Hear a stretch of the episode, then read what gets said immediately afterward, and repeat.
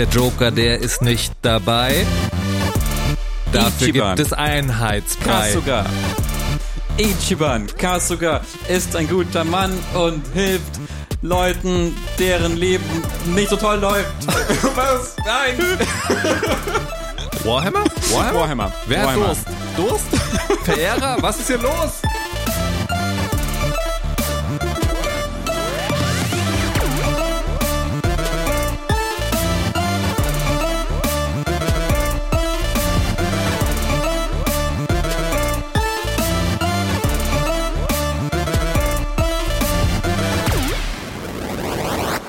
Hallo und herzlich willkommen bei Indiefresse, dem Podcast mit klugen Gedanken zu schönen Spielen. Nee, schöne Gedanken zu klugen Spielen. Ist alles durcheinander? Bin ich Markus Richter? Ist mir gegenüber Dennis Kogel?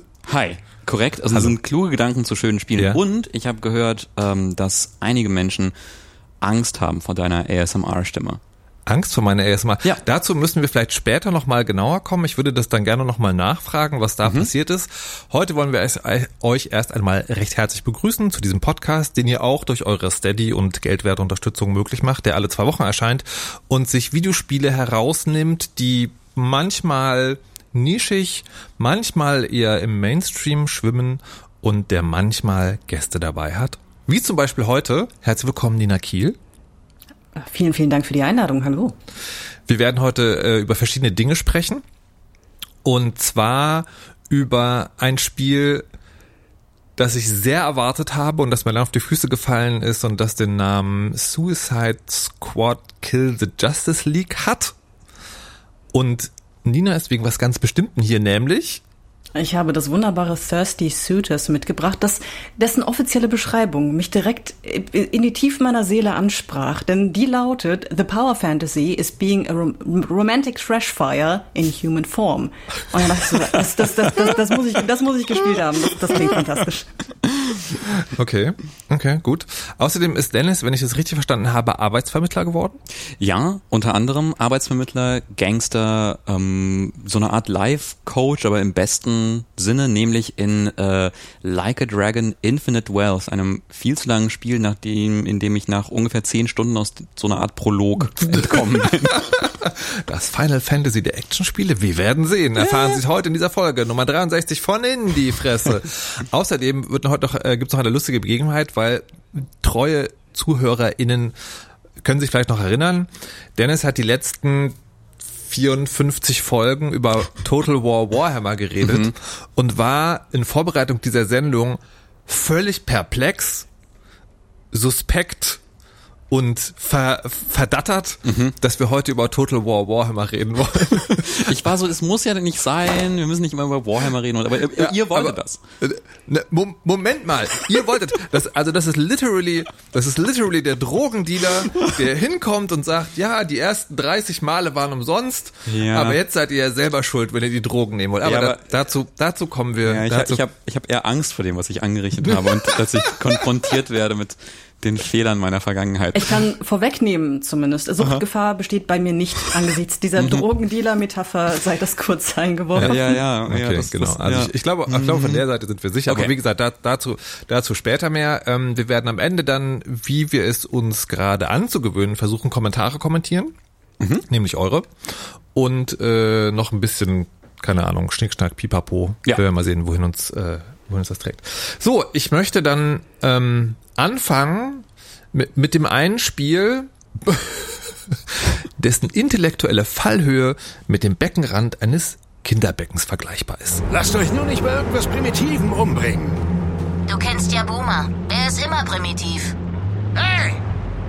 Warte! Du bist primitiv! Genau das meine ich.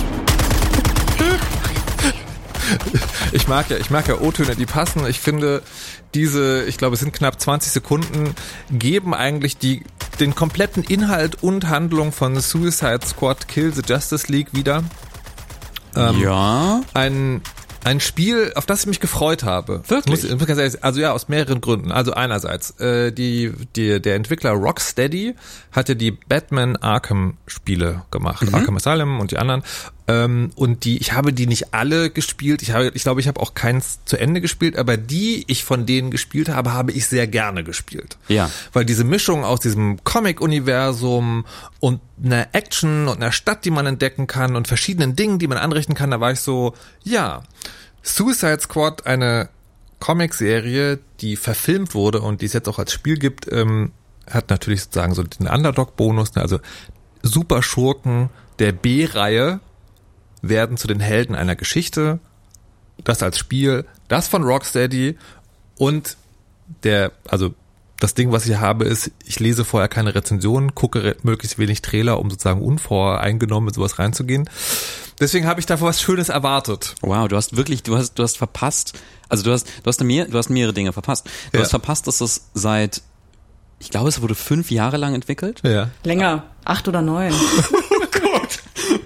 Ähm, in diesen Jahren sind irgendwie die ähm, leitenden Entwickler von, also die Creative Directors von, von den Arkham-Spielen abgesprungen, um dann ein Konkurrenzstudio zu gründen.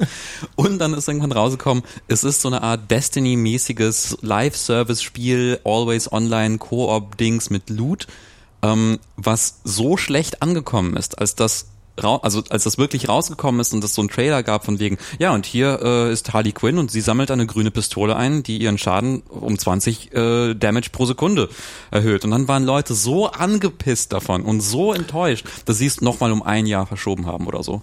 Ja. Ähm, äh, Nina, hast du das eigentlich auch gespielt, verfolgt? Ist das irgendwie von Interesse für dich oder ist das sozusagen eins von den Dingen, wo du sagst, nee, sowieso nicht? Äh, Ich fand die Entwicklungsgeschichte angesichts der beschriebenen Umstände ganz interessant und habe das am Rande mitverfolgt. Der Titel an sich hat mich null gereizt, weil ich in diesem Superheld in dem Thema überhaupt nicht drin bin. Mich interessieren diese ganzen Filme nicht. Comics dieser Art habe ich mein Leben lang nie gelesen. Deswegen geht das in, in der Hinsicht, also inhaltlich, komplett an mir vorbei. Ich finde total interessant, dass, dass sich die Umschreibung äh, Romantic Dumpster Fire in Human Form total anspricht, du mit Superhelden aber nichts anfangen kannst. Ich nur das, was, was persönlich zu mir spricht und, und meinen Lebensumständen entspricht. Okay, verstehe. Na gut. Ähm, gut. Ah, wo, ich weiß gar nicht, wo, ich jetzt anfangen soll. Wo fängt man da, wo fängt man da an? Also vielleicht vielleicht ja. können wir am Ende anfangen. Okay. Was ist der Moment, also Spoiler. Ja, also bei der letzten Folge gab es Kommentare. Wir Mhm. hat, Dennis wollte den Spoiler nicht erzählen. Ähm, ich sage, erzähl den Spoiler. Die Kommentatoren sagen alle, wir wollen Spoiler wissen, Mhm. also viele Grüße. Ähm, Spoiler, wir haben beide das Spiel aufgehört zu spielen. Ja. Was war für dich der Moment, wo du das Spiel aufgehört hast zu spielen? Ähm, ich habe einen Teil der Justice League getötet, Ja. äh, wie das im Titel ist. Ich habe Flash getötet. Das ist der erste Justice, Justice League äh, mit Mitglied, das man töten kann, wirklich. Äh, habe ich gemacht. Ich habe danach ein bisschen weitergespielt und dann habe ich nicht mehr weitergespielt. Und ich Ist weiß also nicht. in Belanglosigkeit versandet, meinst du? Ja, also ich glaube, der Moment, wo, also der Moment, wo ich nicht weitergespielt habe, war der Moment, wo ich ähm, enttäuscht war von der Live-Service. Also Ness, also beziehungsweise nein, von der Umsetzung der Live-Service-Ness. Vielleicht musst du es noch mal genau erklären, weil die, weil du hast mir das ja vorher gesagt, aber es Mhm. ist so ein Destiny. Ich fand es überhaupt nicht wie Destiny. Also es hatte schon sagen schon so Gemeinsamkeiten, aber was genau du damit meinst? Ich, ich sag jetzt mal, was ich darin gesehen habe, und dann kannst du ja sagen, Mhm. sagen, was für dich das, das Ding ist. Der ähm, also das ist eine große Stadt, Mhm. Metropolis, diese fiktive Stadt, wo Superman eigentlich wohnt, ähm, die man erforschen kann, Mhm. die man sehr schön erforschen kann, weil man hat von, man wählt sich einen von vier Charakteren aus und die können alle irgendwie fliegen oder teleportieren oder springen oder was auch immer, aber die können sich alle sozusagen äh, vertikal, heißt es, wenn es in die Höhe geht, wird- die können sich vertikal bewegen und das macht großen Spaß. Man hat dann diese Stadt, man kann da über die Dächer springen. Ich hatte am Anfang, kennst, wisst ihr noch, was Prototype ist?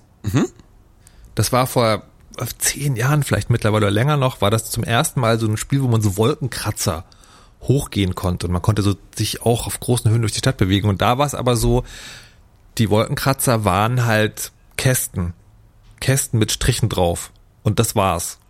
Und Metropolis ist sozusagen eine sehr detaillierte Stadt. Also du kannst dich über die Dächer schwingen und mit deinem Jetpack da langfliegen. Du kannst aber auch auf der Straße lang gehen und hast dann so alles Detail bis zum Türknauf alles drin. Das fand ich sehr, sehr schön. Und dann schießt man halt Dinge tot.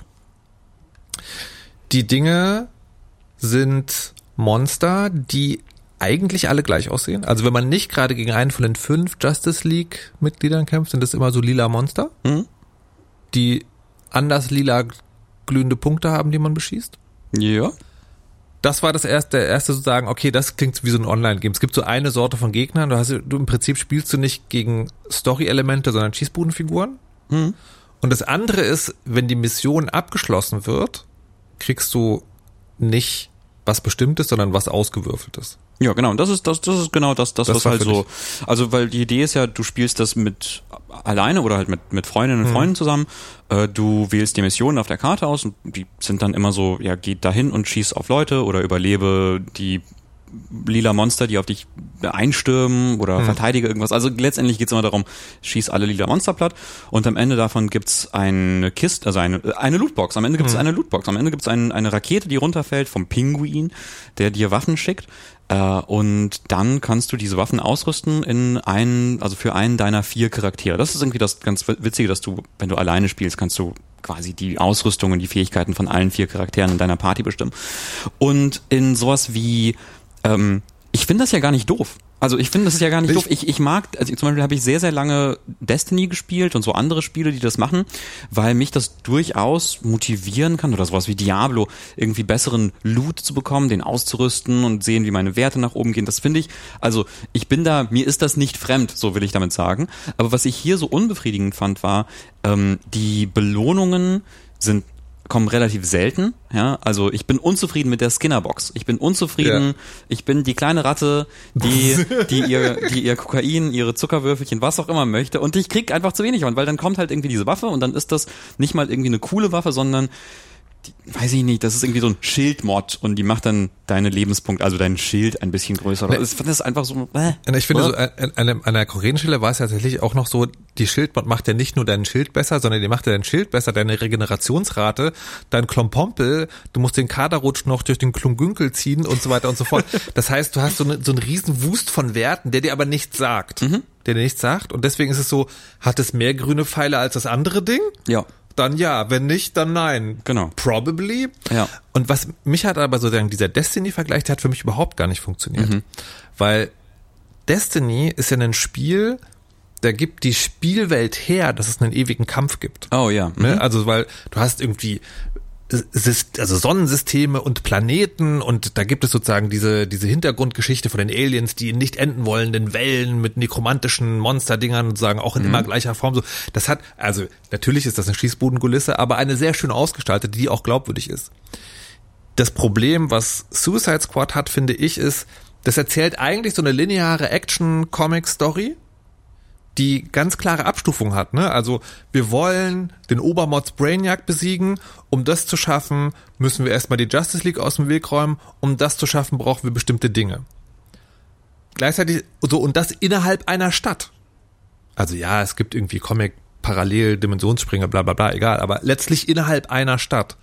Und diese Stadt gibt es überhaupt nicht her, finde ich, dass dieses Endlos-Ding da passiert. Und das ist Darf ich dazu kurz ja. eine Zwischenfrage stellen? Ja. Etwas, was mich beschäftigt hat angesichts des Settings, da du die Story erwähnst. Ich finde es ganz merkwürdig, dass dieser Oberbösewicht es schafft, sämtliche SuperheldInnen in Metropolis zu unterjochen. Und dann kommen diese vier Bumsbirnen mit Schrotflinten an, ohne Spezialfähigkeiten und reißen das Ruder rum. Wird das im Spiel irgendwie plausibel gemacht? Einer von ihnen hat Spezialfähigkeiten, er ist ein Hai.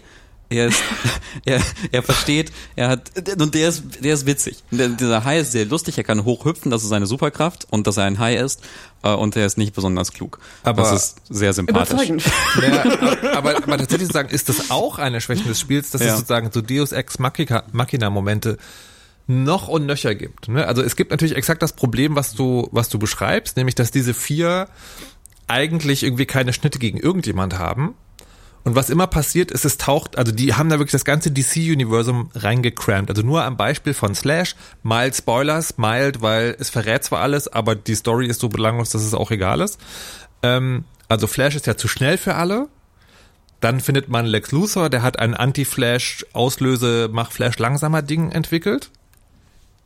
Aha, jetzt geht's. Dann muss der aber nochmal irgendwie schnell wegkommen. Dann wird aber noch jemand anders gefunden. Der kann dieses Ding von Lex Luthor nehmen und davon vier bauen. Und dann geht's auf einmal. Und mein Verdacht ist, das wird bei allen so sein, sozusagen. Es ist, es ist nicht so, dass du das so. Und also man merkt schon sozusagen, dass dieses eine Ding da so in die Länge gezogen wird und vom Narrativ her mega unbefriedigend ist. Und das andere ist, um diese Zwischenschritte auszuführen, musst du dann grinden. Mhm. Was, was ja, was ja traurig, also äh, wo, wo ich finde, Nina, du hast einen richtig guten Punkt damit, weil, weil ähm, das ist ja, finde ich, irgendwie so das, das Schöne an diesen Suicide Squad-mäßigen Geschichten, also quasi von diesen Loser, also quasi die Loser der SuperheldInnen äh, schaffen es, irgendwas Großes zu machen. Das, das so, so funktioniert das ja bei ähm, Guardians of the Galaxy, zum Beispiel im Marvel-Universum. Das sind ja dann mhm. alle so, so Quatschfiguren, mhm. aber zusammen schaffen sie es durch ihre Quatschigkeit. Also jeder benutzt, jeder bringt sein, sein, seine dämliche Quatschigkeit mit so äh, und zusammen schaffen sie es, schaffen sie es doch, weil äh, ihre auf den ersten Blick sinnlosen Fähigkeiten ergeben in der Kombination etwas Tolles. Mhm. Und so, diese Chance gäbe es hier auch, weil es gibt Harley Quinn, die hat irgendwie, die kann Leute mit einem Baseballschläger hauen und hat irgendwie Gadgets. Es gibt einen Hai. Sie kann super provozieren. Sie kann, sie kann, sie kann super provozieren. Es gibt einen Hai, äh, der hüpfen kann. Es gibt Deadshot, der ein Scharfschütze ist und ein, und ein Jetpack hat. Es gibt Boomerang, der, äh, äh der ein Bumerang werfen kann. Und teleportieren kann. Der, der, aber eigentlich nur, weil er irgendwie Technologie geklaut hat aus aus einem Museum, egal. Und, und ähm, aber, aber, aber quasi, ja, aber am Ende ist die Fähigkeit von ihnen allen eben genau das, was du gesagt ja. hast, Nina, eine Schrotflinte abfeuern. Und das ist so krass unbefriedigend. Äh, genau, das, das Lustige ist sozusagen, das widerspricht sich selbst. Ne? Das, das Ding ist ja, im Prinzip ist man also auch wieder der Unterschied zu Destiny. Ne? Bei Destiny ist es vom Setting her dasselbe. Du bist eigentlich nur ein Typ, der eine Schrotflinte abfeuern kann. Aber bei Destiny ist halt die Geschichte, du bist einer von tausend Typen, die Schrotflinten abfeuern und wenn es nur genug von euch machen, dann wird irgendwann der große Öse fallen und alles wird wieder gut. Man kann jetzt nochmal darüber reden, was das über Militarismus aussagt, aber egal. Das funktioniert sozusagen, ne, von der Motivation her. Hier ist ja die Geschichte, ihr seid was ganz Besonderes, mhm. was ganz, also ihr seid total verschroben und seltsam, aber ihr seid was Besonderes. Aber dann muss immer jemand anders kommen, der das machen. Und und da könnte man auch wieder eine Geschichte daraus machen, auch das passiert nicht. Das heißt, als Spieler hat man letztlich keine Agency. Nö. Von der Figur her. Nö. Spielen sich die vier Charaktere denn wenigstens signifikant unterschiedlich, dass man also auch eine informierte Entscheidung treffen kann, ich spiele jetzt Harley Quinn oder ich spiele den hüpfenden Sharkboy und es macht einen Unterschied im Gameplay. Jein, also die, der Unterschied ist, ähm, dass sie sich unter, also dass sie sich unterschiedlich durch die Welt bewegen. Also zum Beispiel Harley Quinn ähm, äh, klaut so Batman-Gedöns und schwingt dann durch die Stadt wie Spider-Man, was keinen Sinn ergibt, aber so ist das im Spiel.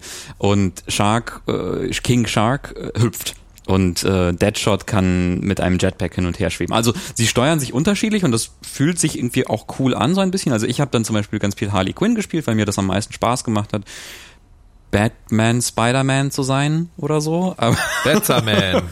Spider-Bat. Spider-Bat, ja, genau. Aber also, äh, also die entsprechen sozusagen schon auch. grob äh, Charakterklassen in anderen Shootern. Ne? Mhm. Also irgendwie Deathshot ist halt der äh, Sniper, ähm, Sharky ist der kugelrotzende Rotationsgewehrträger, äh, Boomerang ist so ein bisschen der alles irgendwas Dings und Harlequin ist sozusagen der Nahkämpfer im weitesten mhm. Sinne. Ach no, Boom, äh, Captain Boomerang ist die Schrotflinte. Ähm, die Schrotflinte. Also im Prinzip ist es sagen, also Borderlands ist, glaube ich, eine relativ gute Entsprechung. Ja. Sozusagen. Das, ja, das, bis auf das Borderlands ganz, ganz viel Loot hier irgendwie um die ja, Ohren ja, und das, und das hat mir total viel Spaß gemacht. Ich muss aber sagen, so eine Sache, eine Sache, die ich mochte, ja. ähm, war der Humor davon und das Writing. Jesus, Dennis. Ich fand's witzig. Ich muss aber auch sagen, ich bin, also, ich bin da so minimal befangen, weil wer in den, äh, wer in die Credits guckt, sieht, da, dass da äh, Iris, meine, meine Freundin, dran mitgearbeitet hat, also als, als Übersetzerin. Und das, deswegen, ich weiß nicht, vielleicht bin ich da, vielleicht bin ich da befangen, aber ich habe es auf Deutsch gespielt dann auch deswegen äh, und fand die Übersetzung durchaus gelungen und ich, ich fand's lustig. Es gibt da diese eine Szene, es gibt da diese eine Szene, wo sie alle, äh, wo die, wo die alle in so einen in so einen Container eingeschlossen sind ähm, und dann äh, äh, und, und dann sagt, sagt, sagt King Shark, hey, wer fasst mich da an? Und, und ist das ein Griff? Ist, und ich glaube, das ist gar kein Griff. genau, ja, und dann, weil sie, ja, das ist lustig. Aber das ist das Highlight. ja. wir, wir, den, wir haben das, wir haben das, den High-Penis in der Hand. Ui, ui, ui, ui. Ich fand's lustig, lasst mich. Also es, ist- es ist, Total legitim. also, also man soll ja sozusagen kein King-Shaming machen und die Übersetzung war bestimmt sozusagen, also die Übersetzung dieser wirklich mies geschriebenen Dialoge war bestimmt Hey. fantastisch. ähm, Ich fand die Witz, ich fand die, ich fand die, ich Nee. weiß nicht, ich fand die, auch Also- die, die Figuren lustig. Also, ich habe ich hab drüber nachgedacht, warum mich das so genervt hat. Weil du hast ja recht. Ne? Also, äh, also das Ding vor allen Dingen, warum muss ich reden? Ich guck, ich habe mir neulich The Beekeeper angeguckt. Kein guter Film. Aber ne, so, also ich äh, in, in, in meinem Herzen und in meinem Hirn ist total Platz für Action-Klamauk. Ich finde, das Problem bei Suicide Squad ist, das bleibt auf einer Ebene. Weil sozusagen die, also ich finde sozusagen gute Action-Klamauk-Sachen, die haben trotzdem sozusagen einen, einen, also so Hooks und Stimmungswechsel. Und die bleiben halt konstant auf dieser Ebene. Und das wird halt, und damit passt es gut zum Gameplay, irgendwann total eintönig. So, es, also vor allen Dingen, die, es gibt da wirklich auch sozusagen, also für den Charakter spannende Ansätze, die irgendwie Harley Quinn, die dagegen kämpft, dass sie die ganze Zeit darüber definiert wird, dass sie die Ex vom Joker ist, der jetzt tot ist. Ähm, das ist kein Spoiler, sondern das ist am Anfang des Spiels so. Äh, oder Deathshot, der anscheinend eine Tochter hat, die er liebt. Und da sind irgendwelche Dinge passiert. Aber es, aber es bleibt halt literally bei dieser Andeutung. Da wird nie was draus gemacht. Es gibt nie irgendwie so einen mega übertriebenen Schwülstigkeits-Traurigkeitsmomente, sondern es bleibt immer nur auf dieser Halbpenis. Was mich an der Stelle interessiert, wie schneidet denn das Writing im Vergleich zu den Suicide Squad Filmen ab, die ich beide nicht gesehen habe, aber ich habe einiges gehört. Kennt ihr die und könnt ihr einen Vergleich ziehen? Ich habe den ersten gesehen und habe ihn gehasst. Und da würde ich sagen, das Spiel ist meilenweit besser und dann soll der zweite aber ganz gut sein. Also ich Den habe ich mal nicht gesehen. Also äh, es kommt darauf an, von wie weit draußen du das betrachtest, ja. Also wenn du so ein bisschen weiter weggehst und so drauf guckst, dann liegen die im selben Feld. Das also macht glaube ich keinen großen. Wenn du sehr dicht rangehst, dann haben die Filme, also finde ich die Filme ein bisschen besser, weil die eine Dramaturgie haben. Also jetzt keine mega gut, aber sie haben eine. und sie haben einen ganz entscheidenden Vorteil, den das Spiel einfach nicht hat. Sind nach anderthalb Stunden vorbei. Ja, ich find's, ich find's, also ja, ich weiß nicht, ich wollte es, ich wollte es mögen. Ich, ich wollte es, ich Ja. wollte es mögen, so, ähm, weil ich, ich mag auch Rocksteady, ich Ja. bin auch durchaus, Same, same. durchaus offen für Loot-Shooter und Ja. so Service-Games, ähm, aber ich, ich ähm, habe einfach, also ich finde die, ähm, die Bewegung macht Spaß, aber so die, diese Missionen sind alle eintönig, weil es geht einfach nur darum, Gegner wegzurotzen. Ähm, die Story, so, ja, also ich, ich finde die Story interessant, ich, ich finde es lustig, so deswegen würde ich es weiterspielen, aber, aber, aber quasi alles drumherum finde ich so unfassbar langweilig.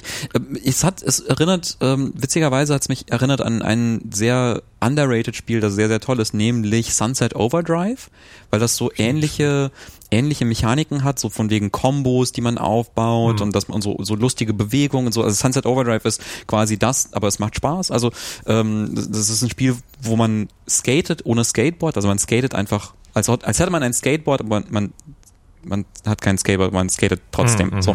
Ähm, und man äh, äh, schießt auf so orange Monster, die in Schleim zerplatzen, aber es macht voll Spaß. Die Waffen sind durchgeknallt.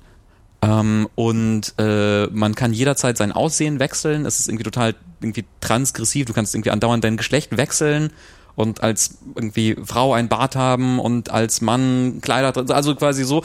Und das ist ein ganz, ganz tolles Spiel. Das hat einfach, das macht einfach sehr, sehr viel Spaß. Das ist kein Live-Service-Game. Es ist einfach, es ist einfach gut. Es ist eine gute Zeit. Also ich finde es sozusagen, das, äh, im Prinzip ist das alles, was ihr über das Spiel wissen müsst, dass es Dennis dazu veranlasst, über ein anderes Spiel zu reden, Ja, ja, das- was sehr, sehr gut ist. ist ich, ich möchte so sagen, ich möchte das Kapitel an dieser Stelle beenden. Ist denn, du hast noch eine Frage, Nina?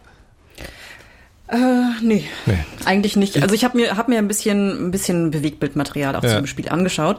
Obwohl doch, das würde mich dann doch interessieren. Und alleine angesichts weniger Minuten Gameplay-Footage hätte ich fast einen Gehirnkoller bekommen, weil so viel auf dem Bildschirm passiert. Wie, wie ist das beim Spielen? Furchtbar. Also ich habe ultra viele Effekte gleichzeitig gesehen. Schrecklich. Lauter Anzeigen, Schadensanzeigen und so Ja. weiter. Kann man das Spiel trotzdem halbwegs gut lesen? Kann man sich Nein. orientieren oder ist es Nee. permanent bum, bum, bum, bum, so wie ich das Ja, empfunden man habe? spielt es quasi blind, Uff. finde ich. Es Cool. ist super, es ist absurd, weil es ist dann so, diese Monster sehen alle gleich aus, es sind alle Purpurmonster, aber dann sagt es dir, okay, aber wenn das Purpurmonster so eine blaue Anzeige hat, dann Ja. musst du aber L, B und RT äh, irgendwie gleichzeitig drücken, um uns zu unter, unterbrechen, sonst kannst du nicht den Schild machen. Aber dann gibt es ein anderes Monster und da musst du eine Granate schmeißen, aber es gibt ein anderes Monster, da musst du einen Nahkampfangriff machen und dann musst du den, musst du auf die, auf die Beine schießen und dann kannst du den Shield-Stil machen, um dein Schild aufzuladen. Und das ist so, okay, und dann, wenn du diese beiden Knöpfe drückst, dann machst du so einen super Nahkampfangriff und wenn du den machst, dann musst du aber, musst du aber schwingen, um dann da- das zu machen. Das ist so, ich kann mir das alles nicht merken. Es Ja. ist so viel und so unübersichtlich, es ist furchtbar. Verstehe ich richtig, dass sie versucht haben, das Problem der Repetition zu lösen durch Überfrachtung? Ja, also ja, und sind dann aber damit gescheitert, weil tatsächlich diese Bewegungsabläufe auch wann repetitiv werden. Und das führt uns zu der Stelle, wann ich aufgehört habe zu spielen. Und zwar, ähm, ich bin ja sozusagen keiner von den Get-Good-Leuten. Ich habe zum Beispiel sehr lange die sehr gut versteckte Schwierigkeitsgradoption gesucht. Ähm, aber auch das hat nichts geholfen. Und zwar ähm, gibt es sozusagen, also es gibt, was Dennis gerade beschrieben hat, das ist, hat mich auch so auch getroffen. Und es gibt dann Sniper. Sniper siehst du, weil rote Laserstrahlen manchmal aus fünf, sechs oder acht Richtungen zielen auf deinen Charakter. Und du weißt, wenn du jetzt getroffen wirst, das geht drei, vier Mal, dann ist das Ding vorbei. Ähm, und was du machen kannst, ist, du richtest dich, also entweder kannst du versuchen zu entkommen oder du richtest dich auf diesen Laserstrahl aus und machst dann diesen Combo-Counter, wo du den Charakter im Ziel haben musst und zwei Tasten drücken Ja. musst in einer Kombination, die sehr ähnlich ist einer anderen Kombination, die du aber auf gar keinen Fall in diesem Moment drücken darfst. Nein. Es kommt noch besser. So, da habe ich mich, also dann irgendwie so Schwierigkeiten auf leicht, da habe ich mich irgendwann sozusagen so dran gewöhnt. Und es gab dann eine Mission, die äh, aus der Abteilung, du musst sie nicht spielen. Also das Spiel sagt, die, die ist freiwillig. Das Spiel sagt aber auch, ja, du bist doch nicht weit genug für alles andere. Aber es ist mega freiwillig, die Mission. Also wirklich mega freiwillig. Und ähm, darin gab es viele von diesen Snipern, aber als besondere Herausforderung konntest du Schaden machen nur mit einem Nahkampfangriff. Und was das Lustige bei den Snipern ist, Nahkampfangriffe teleportieren die sich einfach weg. Das heißt, du musst sie vorher unterbrechen und dann dahin. Du, nee, das geht nur weglaufen. Du kannst sie nicht unterbrechen, weil unterbrechen macht keinen Schaden, weil Schaden macht, es war nicht Nahkampf, Schaden macht nur dieser Schildstil. Und da war ich so, ich habe, also, ich habe in mir auch noch sozusagen diesen neunjährigen Jungen, der Videospiele macht. Ich habe zum ersten Mal seit langer Zeit wieder den Controller angeschrien. Und dann habe ich gesagt, nein, ich deinstalliere das jetzt einfach. das habe ich gemacht und damit war es vorbei. Und das Wow. finde ich wirklich schade, weil es geht mir, es ging mir wie dir. Ich hätte sozusagen, ich fand, also wenn man, das ist ja so dieses, ne, wenn man es eine Weile gespielt hat, dann will man doch wissen, wie es irgendwie ausgeht. Und ich wollte die, die, diese, die, diese, diesen, diese Schlittenfahrt der Niveaulosigkeit hätte sie noch mit zu Ende gemacht, wenn das Gameplay irgendwie so halbwegs erträglich gewesen wäre auf Dauer. Was mich übrigens mega überrascht ist, das Spiel hat auf Steam total gute Bewertungen. Ja. Das habe ich auch gesehen und nicht verstanden. I don't know. Ich weiß nicht, was mit den Leuten Ein, ein harter Clash und ähm, also das kollidiert doch total mit anderen User-Wertungen, die man im Internet findet. Und die, die total negativ sind. Warum spezifisch aus Steam so positiv? Das habe ich nicht nachvollziehen können. Vielleicht mögen PC-Spieler leiden? Ich weiß nicht. Ist das oder ist das so ein ist das so ist das einfach so eine so eine Abwehrreaktion, weil es hat es hat auch sehr sehr viel Kritik abbekommen, irgendwie die, die Wertungen, die Wertungen in, Ja. in Rezensionen waren schlecht ähm, und The End of Gaming hieß eine. und dann vielleicht ist es so ein so ein Backlash, so von wegen, dass man sagt, nein, das ist doch also gut. ich habe literally eine, eine von den sozusagen sehr guten Rezensionen gelesen, die war so, das hat ein Rocksteady-Game. Ich will wissen, wie die Rocksteady-Geschichte weitergeht. Also das Ganze spielt sozusagen innerhalb eines Universums Ja, ja. mit den anderen, also, also es war irgendwie sehr seltsam. Also, liebe Leute, kurz gesagt, verpasst ihr nichts. Nee, Nee. nee. Schade. Es ist wirklich schade, aber Ja. nee. Lass uns lieber so was Schönerem kommen. You're home, back where you belong. That's all that matters. You look surprised to see me, Jolly. Come on, Sergio. Let's dance.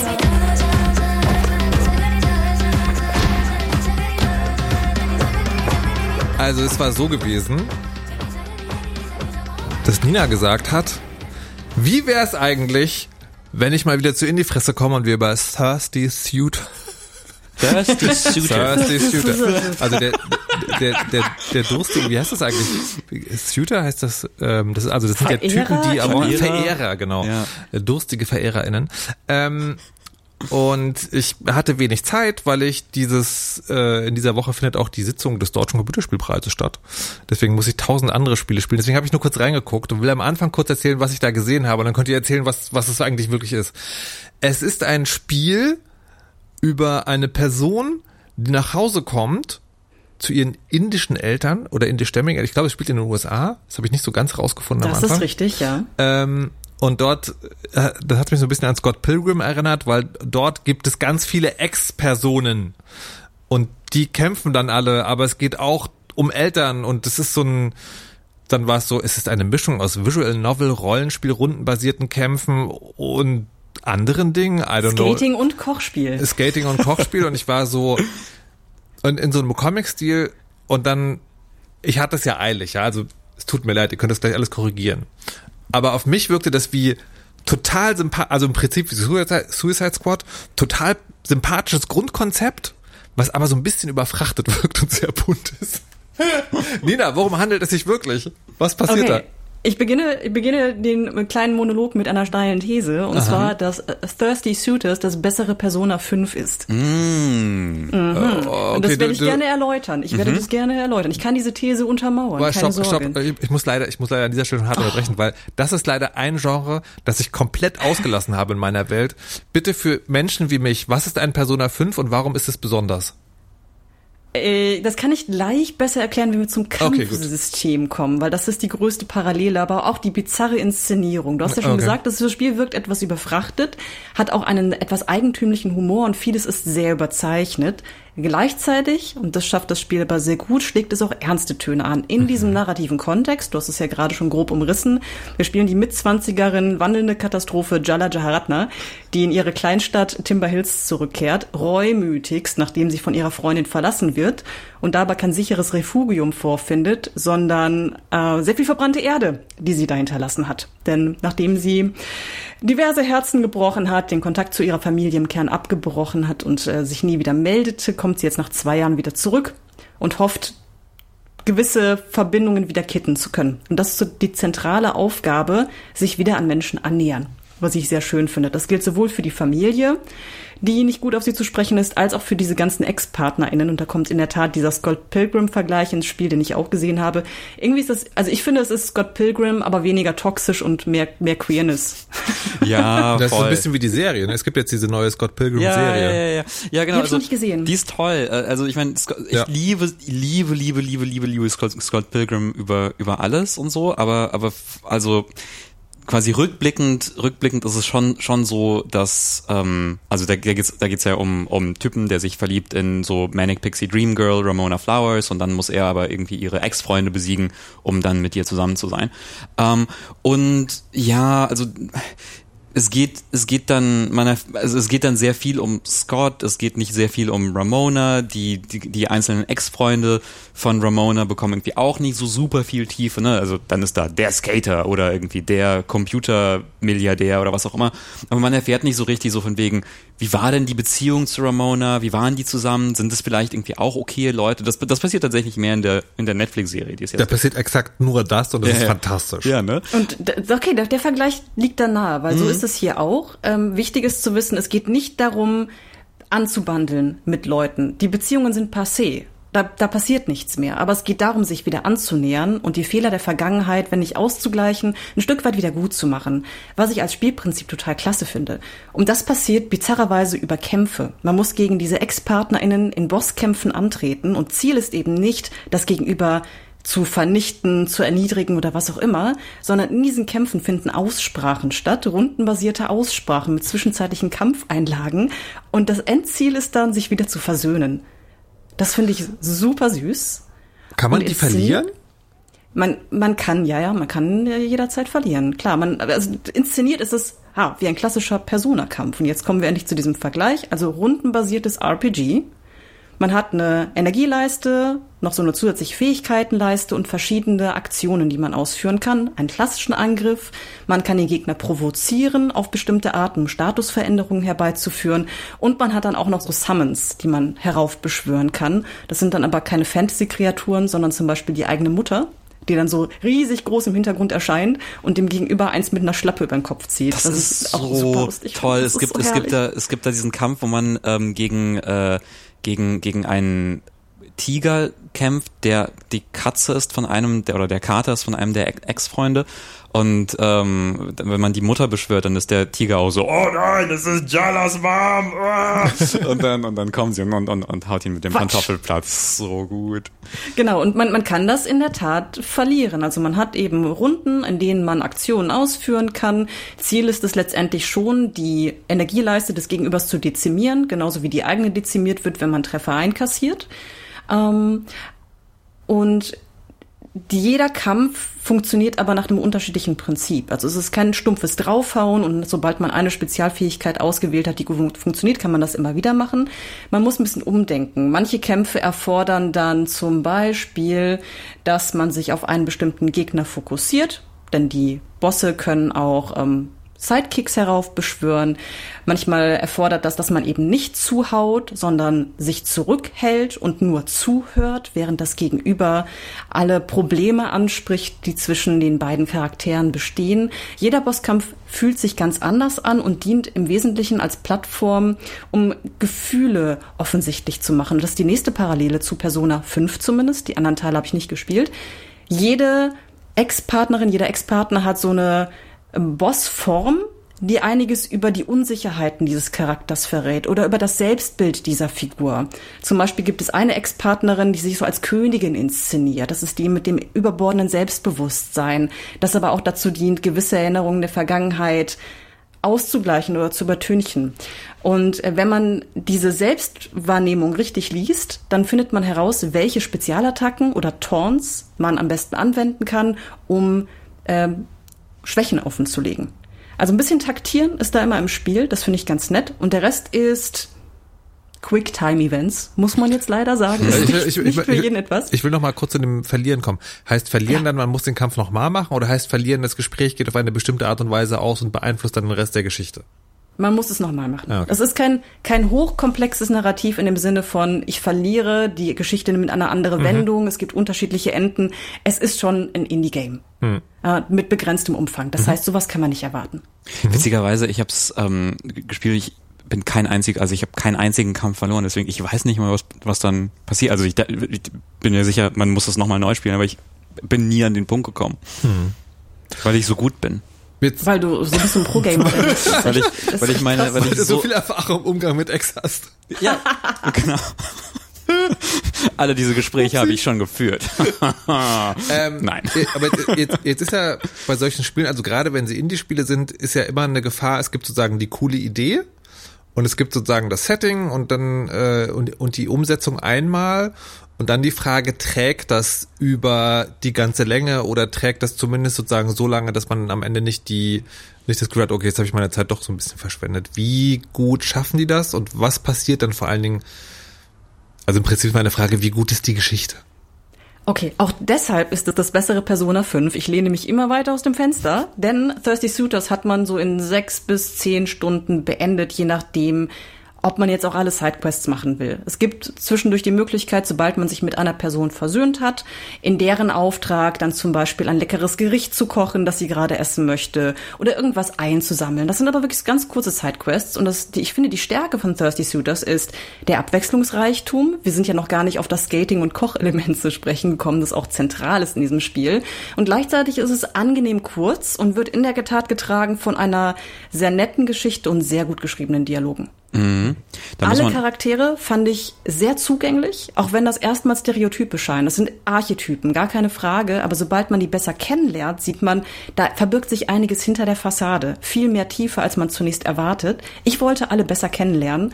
Und also ich finde, das narrative Highlight ist die Familie eigentlich. Mhm. Die spielt ja auch eine wichtige Rolle. Also man muss sich nicht nur mit den Äxten versöhnen, sondern auch mit Mama, Papa und ganz wichtig der Schwester, die nämlich in Kürze heiratet, wodurch sehr viel Zeitdruck entsteht in diesem Setting.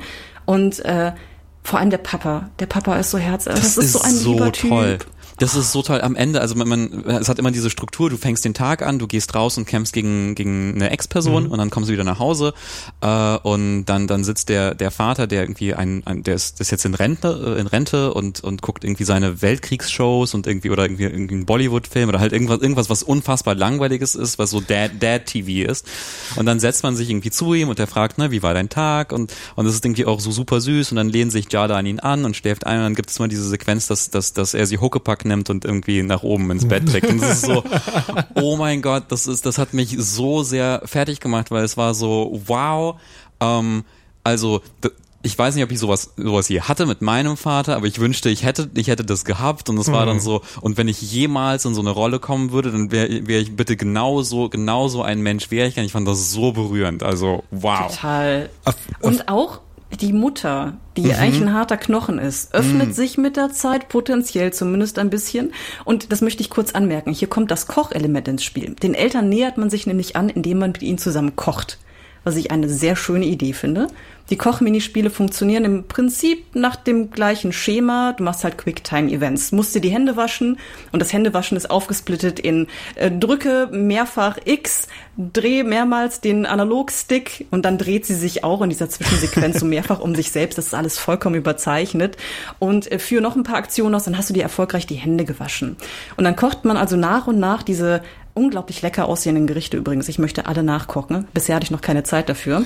Und zwischendurch redet man, genauso wie den Bosskämpfen, den Ex-PartnerInnen, mit dem jeweiligen Elternteil. Über Okay, das, das war mir jetzt gerade noch wichtig. emotionale Herausforderungen. Man kocht also mit beiden, nicht nur mit der Mutter. Jeweils mit einem von beiden, aber man Ja. kann mit beiden zusammen kochen, genau. Nee, ich meine sozusagen, äh, es ist nicht so, äh, die Mutter steht am Herd und der Vater sitzt und guckt seine Weltkriegsdokus, sondern es ist Nein, sozusagen, nein, nein, nein, okay. Ähm, ich, das wollte ich eh nochmal fragen, habt ihr, hat einer von euch Erfahrung mit so, so Bollywood-Popkultur-Memes, weil ich habe also nur die erste halbe Stunde von dem Spiel gesehen und ich, kenne sozusagen aus TikTok-Sketchen oder sowas, ne? Also dieses asiatische, die Mutter hat diese Latschen in der Hand. Der Latsche ist sozusagen die fürchterlichste Waffe im Universum, die es überhaupt gibt. Ne? Dagegen gibt es kein Gegenmittel so. Oder der Vater, der ne, Mutter regt sich tierisch auf. Ein Vater wird, macht am Ende sozusagen nimmt mit einer ganz mit einer ganz leisen Bemerkung irgendwie allen alle Schärfe aus einer Situation oder sowas. Mir scheint das eine sehr liebevolle äh, Umsetzung, aber eines sozusagen klassisch tausendfach tradierten Familienklischees zu sein. Wisst ihr mehr darüber?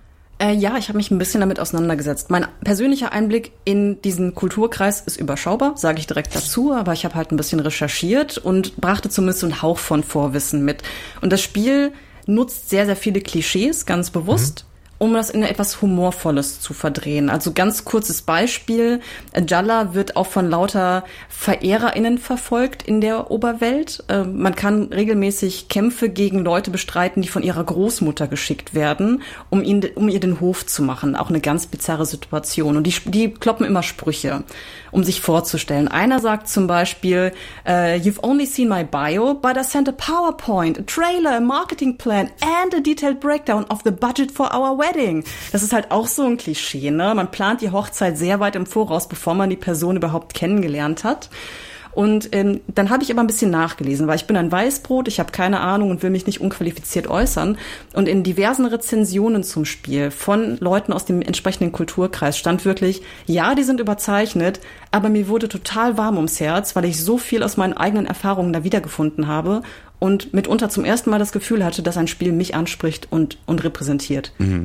Ich glaube, das, das, das hat auch wirklich sehr, sehr viel mit den MacherInnen zu tun. Also weil, ähm, das fand ich toll, da, dahinter, also quasi die, die Hauptautorin ist, ist Magna, äh, Magna Giant, ähm, die zum Beispiel auch 80 Days geschrieben hat. Ähm, die ist ganz, ganz toll, also britische, britische, äh, auch indisch, indischstämmig ähm, und äh, Was die war da, 80 Days nochmal? Dieses äh, um die Welt reisen? ja, ja, in 80 Tagen um die Welt, Okay. aber es ist so Steampunk und so, Ja. so Choose Your Own Adventure und sowas. Ähm, und äh, da war Lee Alexander war da dran bezeichnet, äh, also ehemalige Spielekritikerin, jetzt Autorin und Cassandra Carr, die äh, ich, äh, die ist non-binär, deswegen ich tue mich da, aber they, aber äh, Sie, er. sie er ist super.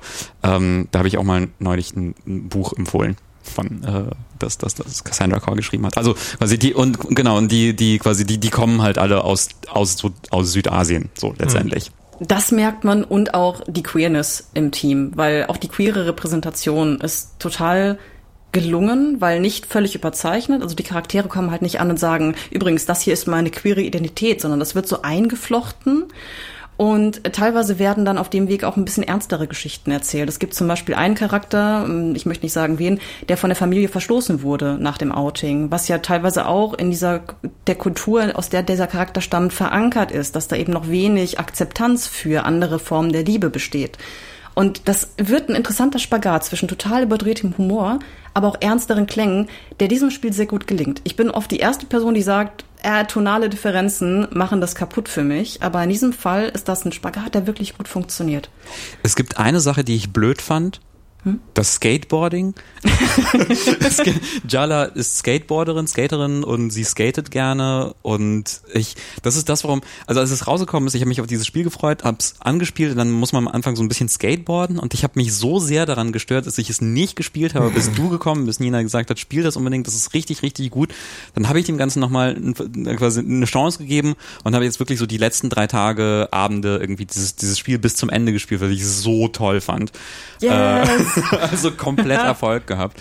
Bis auf Markus. Bis auf Markus, der der, der, der, du, du der hast spielt's es, noch. Der muss es noch spielen, genau. Aber DCP durchballern und danach geht's los, Markus. Nee. Keine ruhige Minute. Nee, also tatsächlich, tatsächlich so, ähm, das ist so das, das, woran, also das Skateboarding, also man, man kann Skateboarden, das hat so Tricks und man kann so Tricks machen und so Tony Hawks mäßig durch die Gegend skaten. Das ist aber alles so ein bisschen, also es fühlt sich nicht so, nicht so toll an wie so ein Tony Hawks Spiel, wo es um Skaten geht. Das ist halt irgendwie eines von diesen Minispielen. Ey, ich schwöre, wenn ich das gesagt hätte, hättest du gesagt, was ist denn das für eine völlig überzogene Überwartung, die du in das Spiel hast?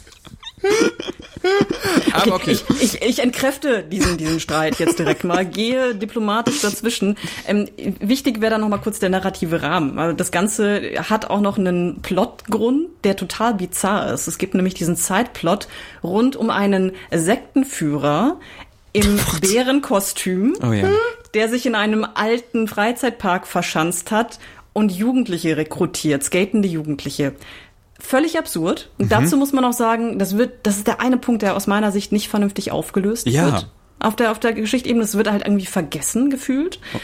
Ähm, aber das Gute ist, wenn man keinen Bock auf diesen Skating-Aspekt hat, und das war auch der Spielmechanismus, der mir am wenigsten gefallen hat, man kann es größtenteils ignorieren. Es gibt zwei, drei Passagen, gerade Richtung Ende, da muss man tatsächlich skaten. Ansonsten ist das rein optional. Man hat eine nette Herausforderung und Abwechslung. Man bekommt bei erfolgreich absolvierten Herausforderungen Items. Aber Items werden einem sowieso nachgeworfen, die man in den Kämpfen einsetzen kann oder auch Geldgewinne. Das muss man nicht machen.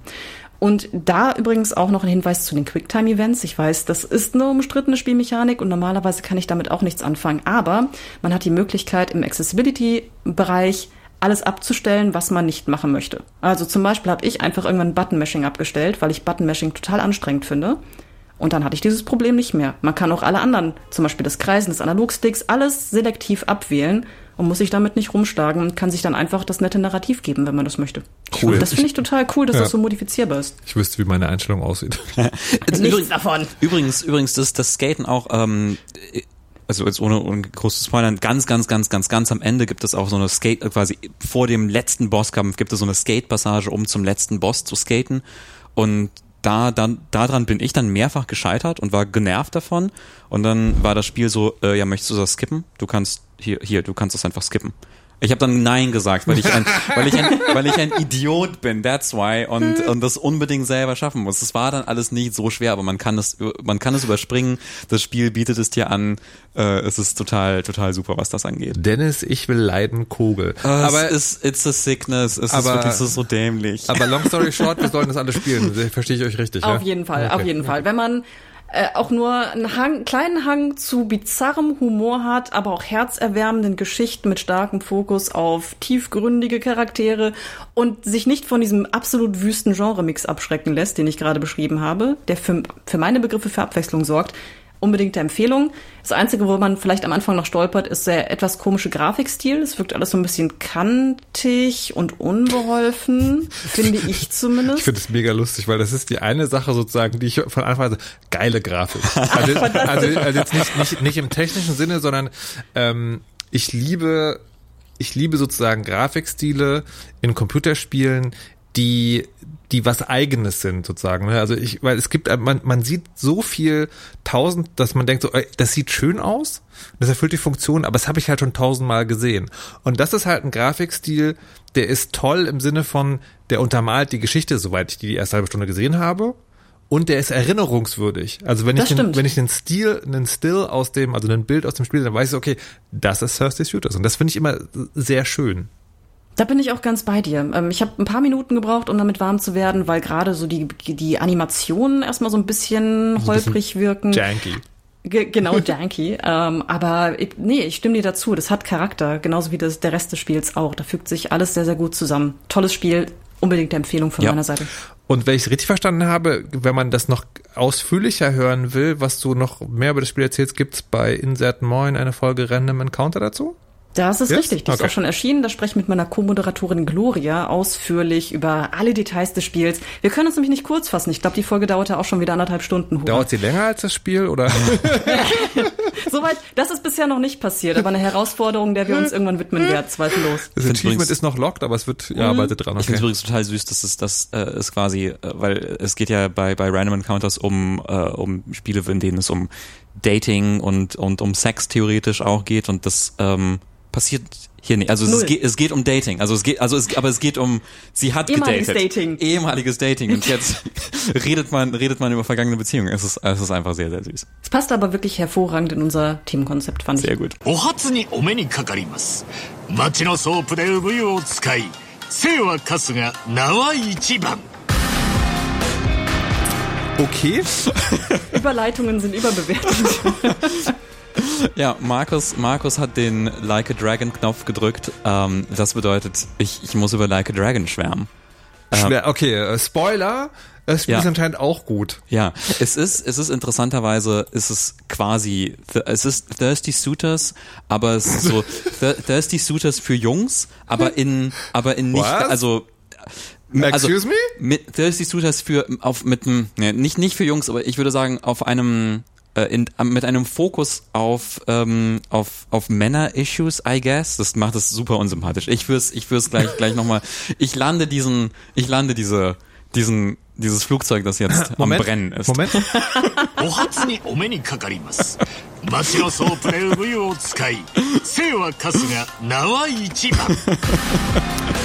Vielleicht kennt ihr die Yakuza-Serie. Das ist äh, eine mittlerweile, glaube ich, im neunten Teil erscheinende Computerspieleserie, die so Action-Rollenspiel, GTA-like Kram macht, aber immer auch noch eine mehr oder weniger lustige Geschichten dazu erzählt.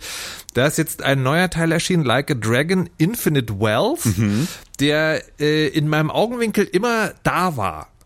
Aber ich war dann so, ich habe keine, ich muss, also ich kann, ich habe keine, also ich muss ja auch noch Total War Warhammer und überhaupt.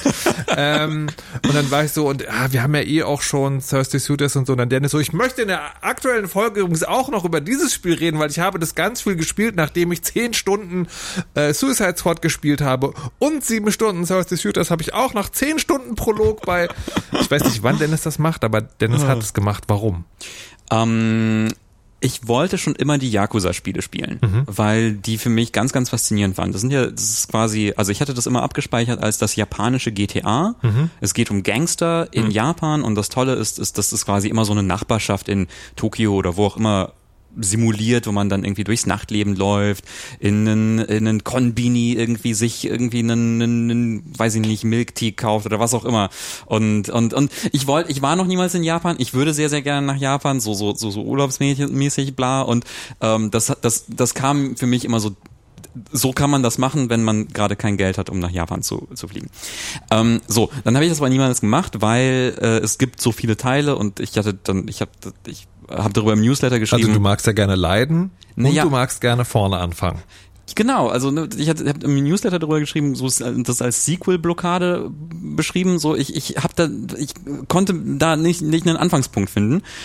Und ähm, das ist jetzt ja der der achte oder der neunte Teil, je nachdem wie man es zählt. Oder der zweite Teil. Oder der zweite Teil, weil Oh quasi ähm, Like a Dragon war so eine Art so eine Art Reset der Serie, aber nicht wirklich, weil das einfach weiter die Geschichte erzählt. So ähm, und dieses Mal habe ich gesagt, ich probiere es einfach aus. Wow, Dennis! Ja. Wild! genau, ich werde einfach, einfach mal richtig, richtig crazy hier. Und ähm, das hat sich sehr, sehr gelohnt. Also weil es ist ein ganz, ganz, ganz, ganz, ganz fantastisches Spiel. Es geht um äh, Ichiban Kasuga, einen ehemaligen Yakuza-Gangster, der am Anfang des Spiels aber gar nicht mehr Yakuza-Gangster ist, sondern Mitarbeiter einer Jobagentur. Ähm, Was? die ja Interessante Biografie. ja, seine Yakuza-Gang hat sich aufgelöst, wohl, im dem Teil, in den ich, den ich nicht gespielt habe.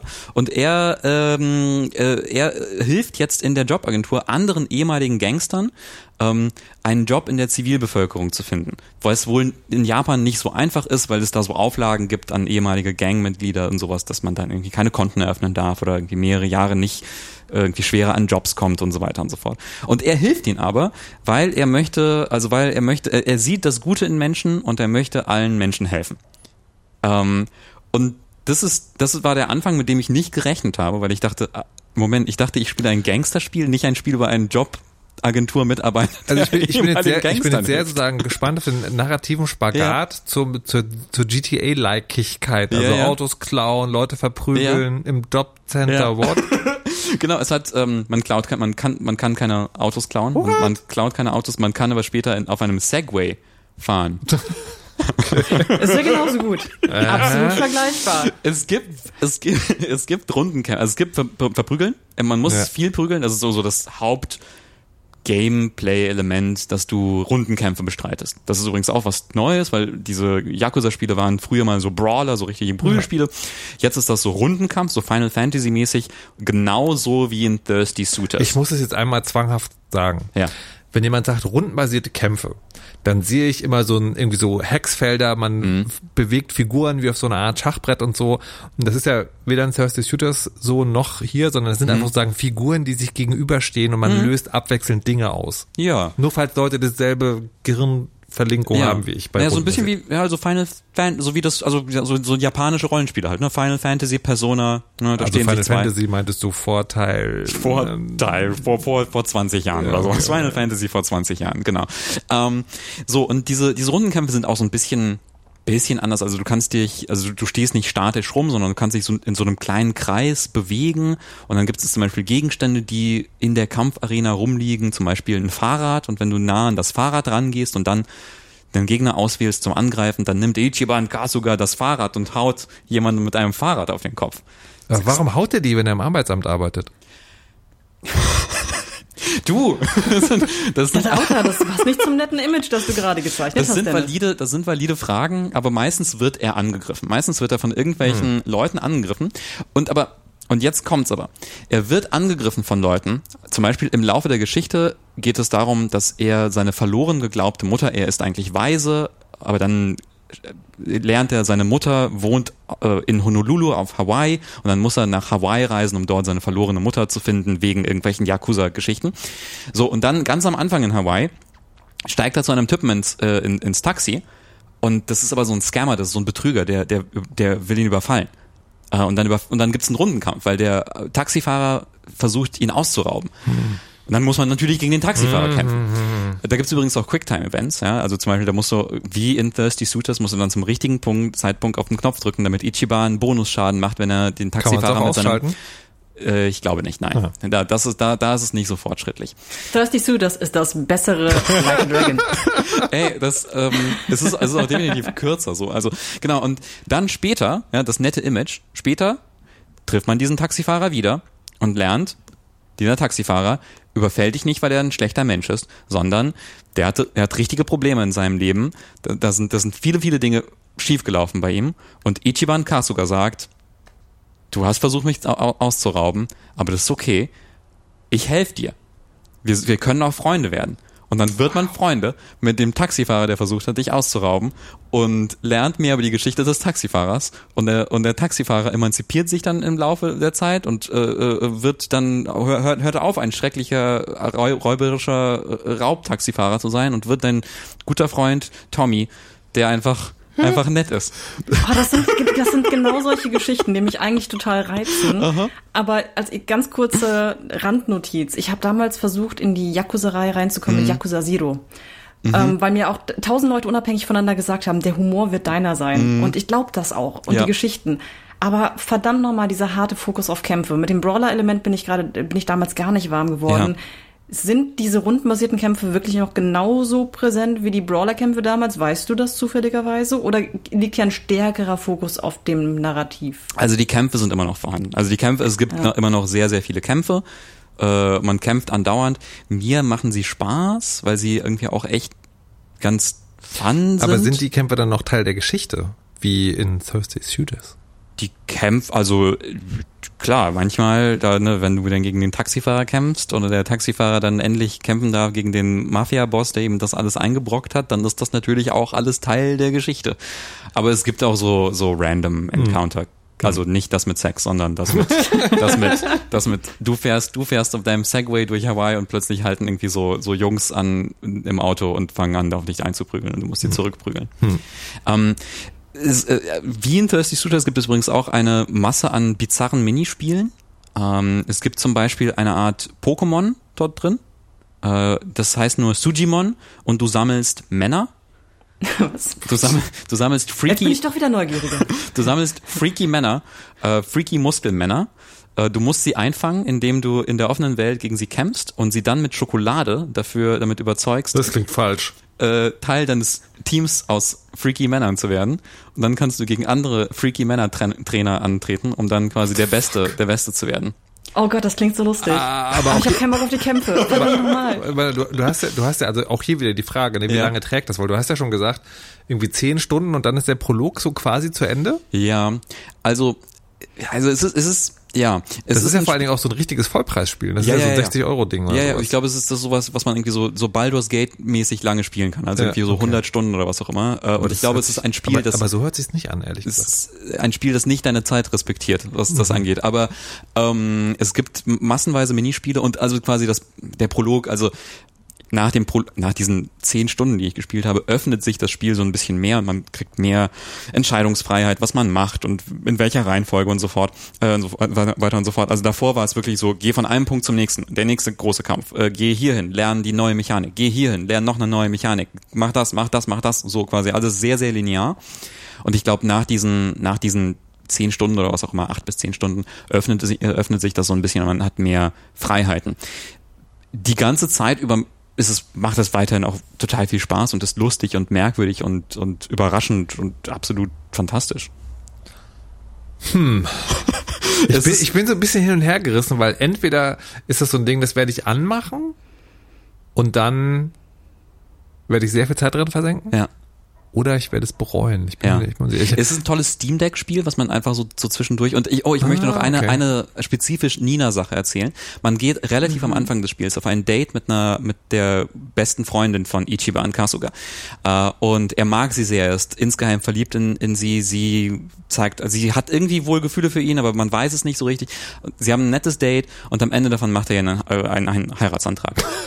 Und sie ist dann so, okay, cool, Oh no. vielen Dank, äh, schönen Abend, ich gehe jetzt nach Hause. Und danach ist er total am Boden zerstört und spricht mit seinen Bros, einem ehemaligen Obdachlosen und einem ehemaligen Polizisten. Ich weiß auch nicht, das wird wohl alles im Vorgänger erklärt. Keine Ahnung. Und dann ist er so, ich habe einen Heiratsantrag gemacht und die sind so, oh nein, wie dumm von dir, warum machst du das? Und dann, dann sind sie so, okay, wir müssen das durchgehen, mein Freund. Sag, was, was du genau, sag genau, was du gesagt hast. Und dann erzählt er, wie er den Heiratsantrag gemacht hat und dass er so Sachen gesagt hat wie, äh, wenn, wenn ich dein Mann bin, dann musst du keinen Tag in deinem Leben mehr arbeiten und so weiter und so fort. Und dann sind die, dann sind seine, seine Kumpel so, oh, Ichiban, du tust so, als ob sie in ihrem Job arbeitet, weil sie irgendwie, weil sie, weil sie irgendwie, weiß nicht, nur Geld braucht. Natürlich ist es so, dass Frauen auch Erfüllung in ihrer Arbeit sehen. Und bei ihr ist es, glaubst du, sie arbeitet einfach nur so, weil sie Geld braucht? Natürlich nicht. Sie ist erfolgreiche Businessfrau und das musst du respektieren. Und dann ist er so, ja, ich habe auch gesagt, dass ich ein toller Vater werde. Und sie sind so, oh mein Gott, Ichiban, nicht alle Menschen können Kinder kriegen. Das ist auch für viele Menschen ein sehr, sehr äh, äh, schwieriges Thema, ein sensibles Thema. Und hast du überhaupt mit ihr geredet, ob sie Mutter sein möchte? Mann, Ichiban, du Depp. Und er ist so, oh wow, ja krass, ihr habt recht. Und das ist so süß. Okay, ich bin nach all den Schilderungen überzeugt davon, dass das ein ideales Longplay-Spiel für Ja. mich ist. Ich schaue Ja. mir ein Video an, unkommentiert, bitteschön, von diesen Zwischensequenzen. Die Kämpfe überspringe ich größtenteils, Ja. wenn sie nicht gerade storyrelevant Ja. sind und habe den vollen Genuss. Ja, ich Oder? glaube, ich glaube, ich glaube, das ist, das ist eine gute, gute Art und Weise, daran zu gehen, wo man kann. Sobald ich mit Baldur's Gate 3 durch bin, dass ich gerade erst angefangen habe. Okay, also 2020, 2027. 2027, das Jahr von äh, Like a Dragon. Dann reden wir nochmal drüber. Ja, okay, sehr, sehr gut. Ähm, Nina, Markus. du hast dich ja zur, du hast ja bereit erklärt, uns heute eine Stunde zur Verfügung zu stehen. Die Stunde ist jetzt vorbei, die Sendung noch nicht. Wie lange dürfen wir überziehen? Ich bestehe darauf, mit euch noch über Warhammer Total War zu sprechen. Yes! Ich bestehe, ich bestehe darauf. We must not be blinded by our own need for power.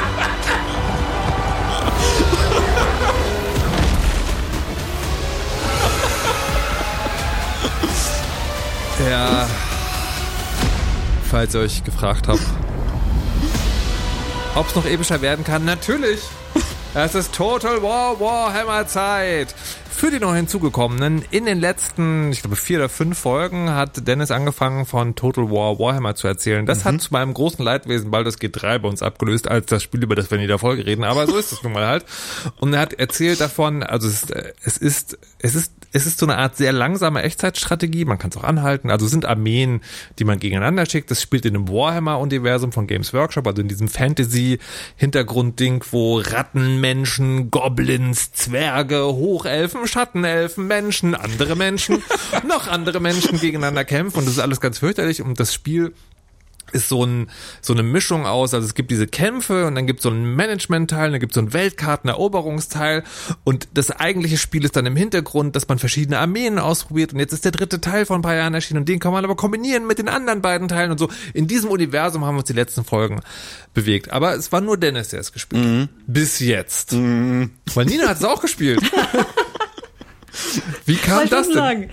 Ähm, ja, also ihr, ihr habt erwähnt, dass diese Faszination mit dem Spiel besteht anscheinend doch auch beiderseits, wenn ich das richtig verstanden habe. Ich erkläre es mal. Ja. Warhammer ist nun etwas, das mir namentlich immer wieder begegnet. Ich kenne wirklich etliche Leute, die Warhammer-Fans sind oder kenne sie schon seit Jahrzehnten. Das fällt immer wieder. Ich habe nie einen Bezug dazu herstellen können. Habe immer nur so Schnipsel gesehen, war äußerst befremdet und habe es dabei belassen.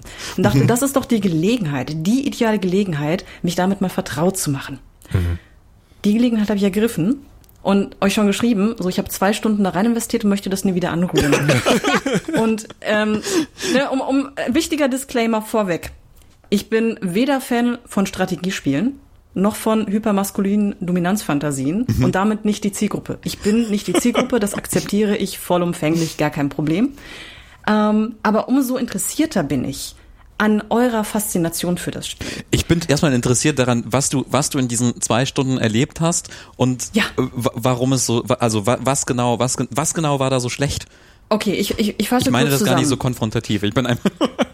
Also, also erstmal war ich völlig überfordert mit Mhm. der Auswahl der Fraktion, weil ich die alle gleichermaßen uninteressant finde. Habe mich dann aber, Mhm. Aber am Ende, äh, ich, ich glaube, wichtiger Punkt. ja, Du hast Total Warhammer 1 gespielt. eins, richtig.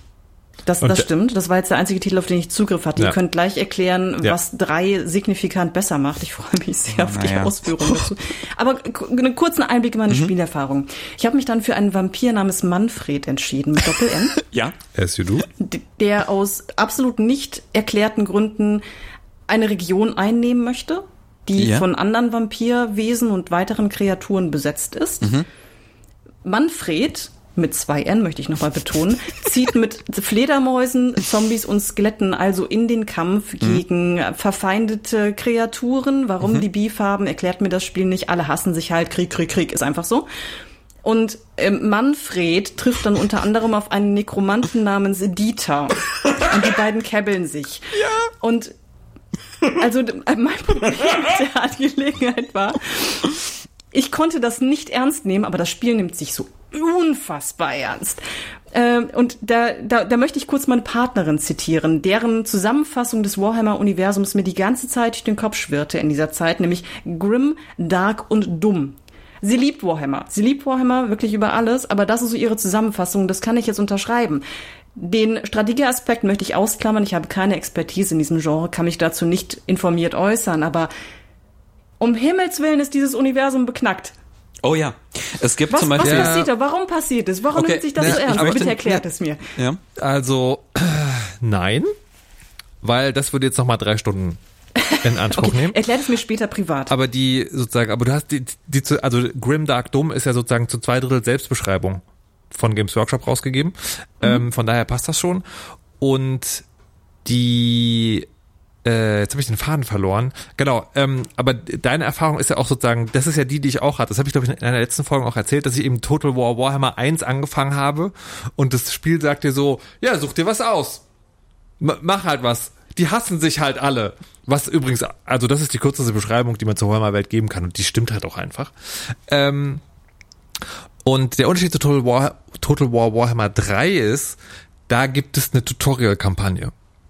Da wird dir, also da fängst du halt an mit, du bist, ich habe den Namen schon wieder vergessen, irgendwas Russisches, also so bist du Nord, Nordmann, der irgendwie durch Schneewüsten, auch mit Armeen und so, aber da wird halt erklärt, ne, hier, das sind deine Armeen, das sind die Ressourcen, da gibt's auch eine Geschichte dahinter, die greifen das an und du musst es verteidigen und alles ist ganz schlimm, sonst geht die Welt unter, was denn sonst?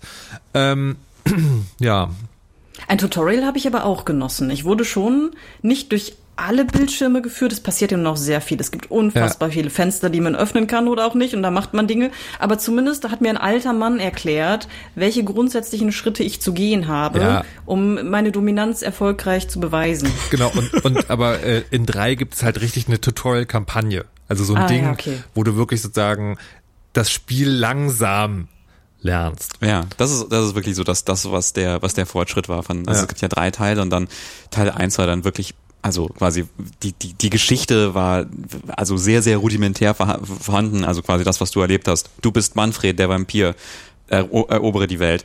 Äh, und in, ab, ab Teil zwei war es dann so ein bisschen mehr so, da wird eine Geschichte erzählt.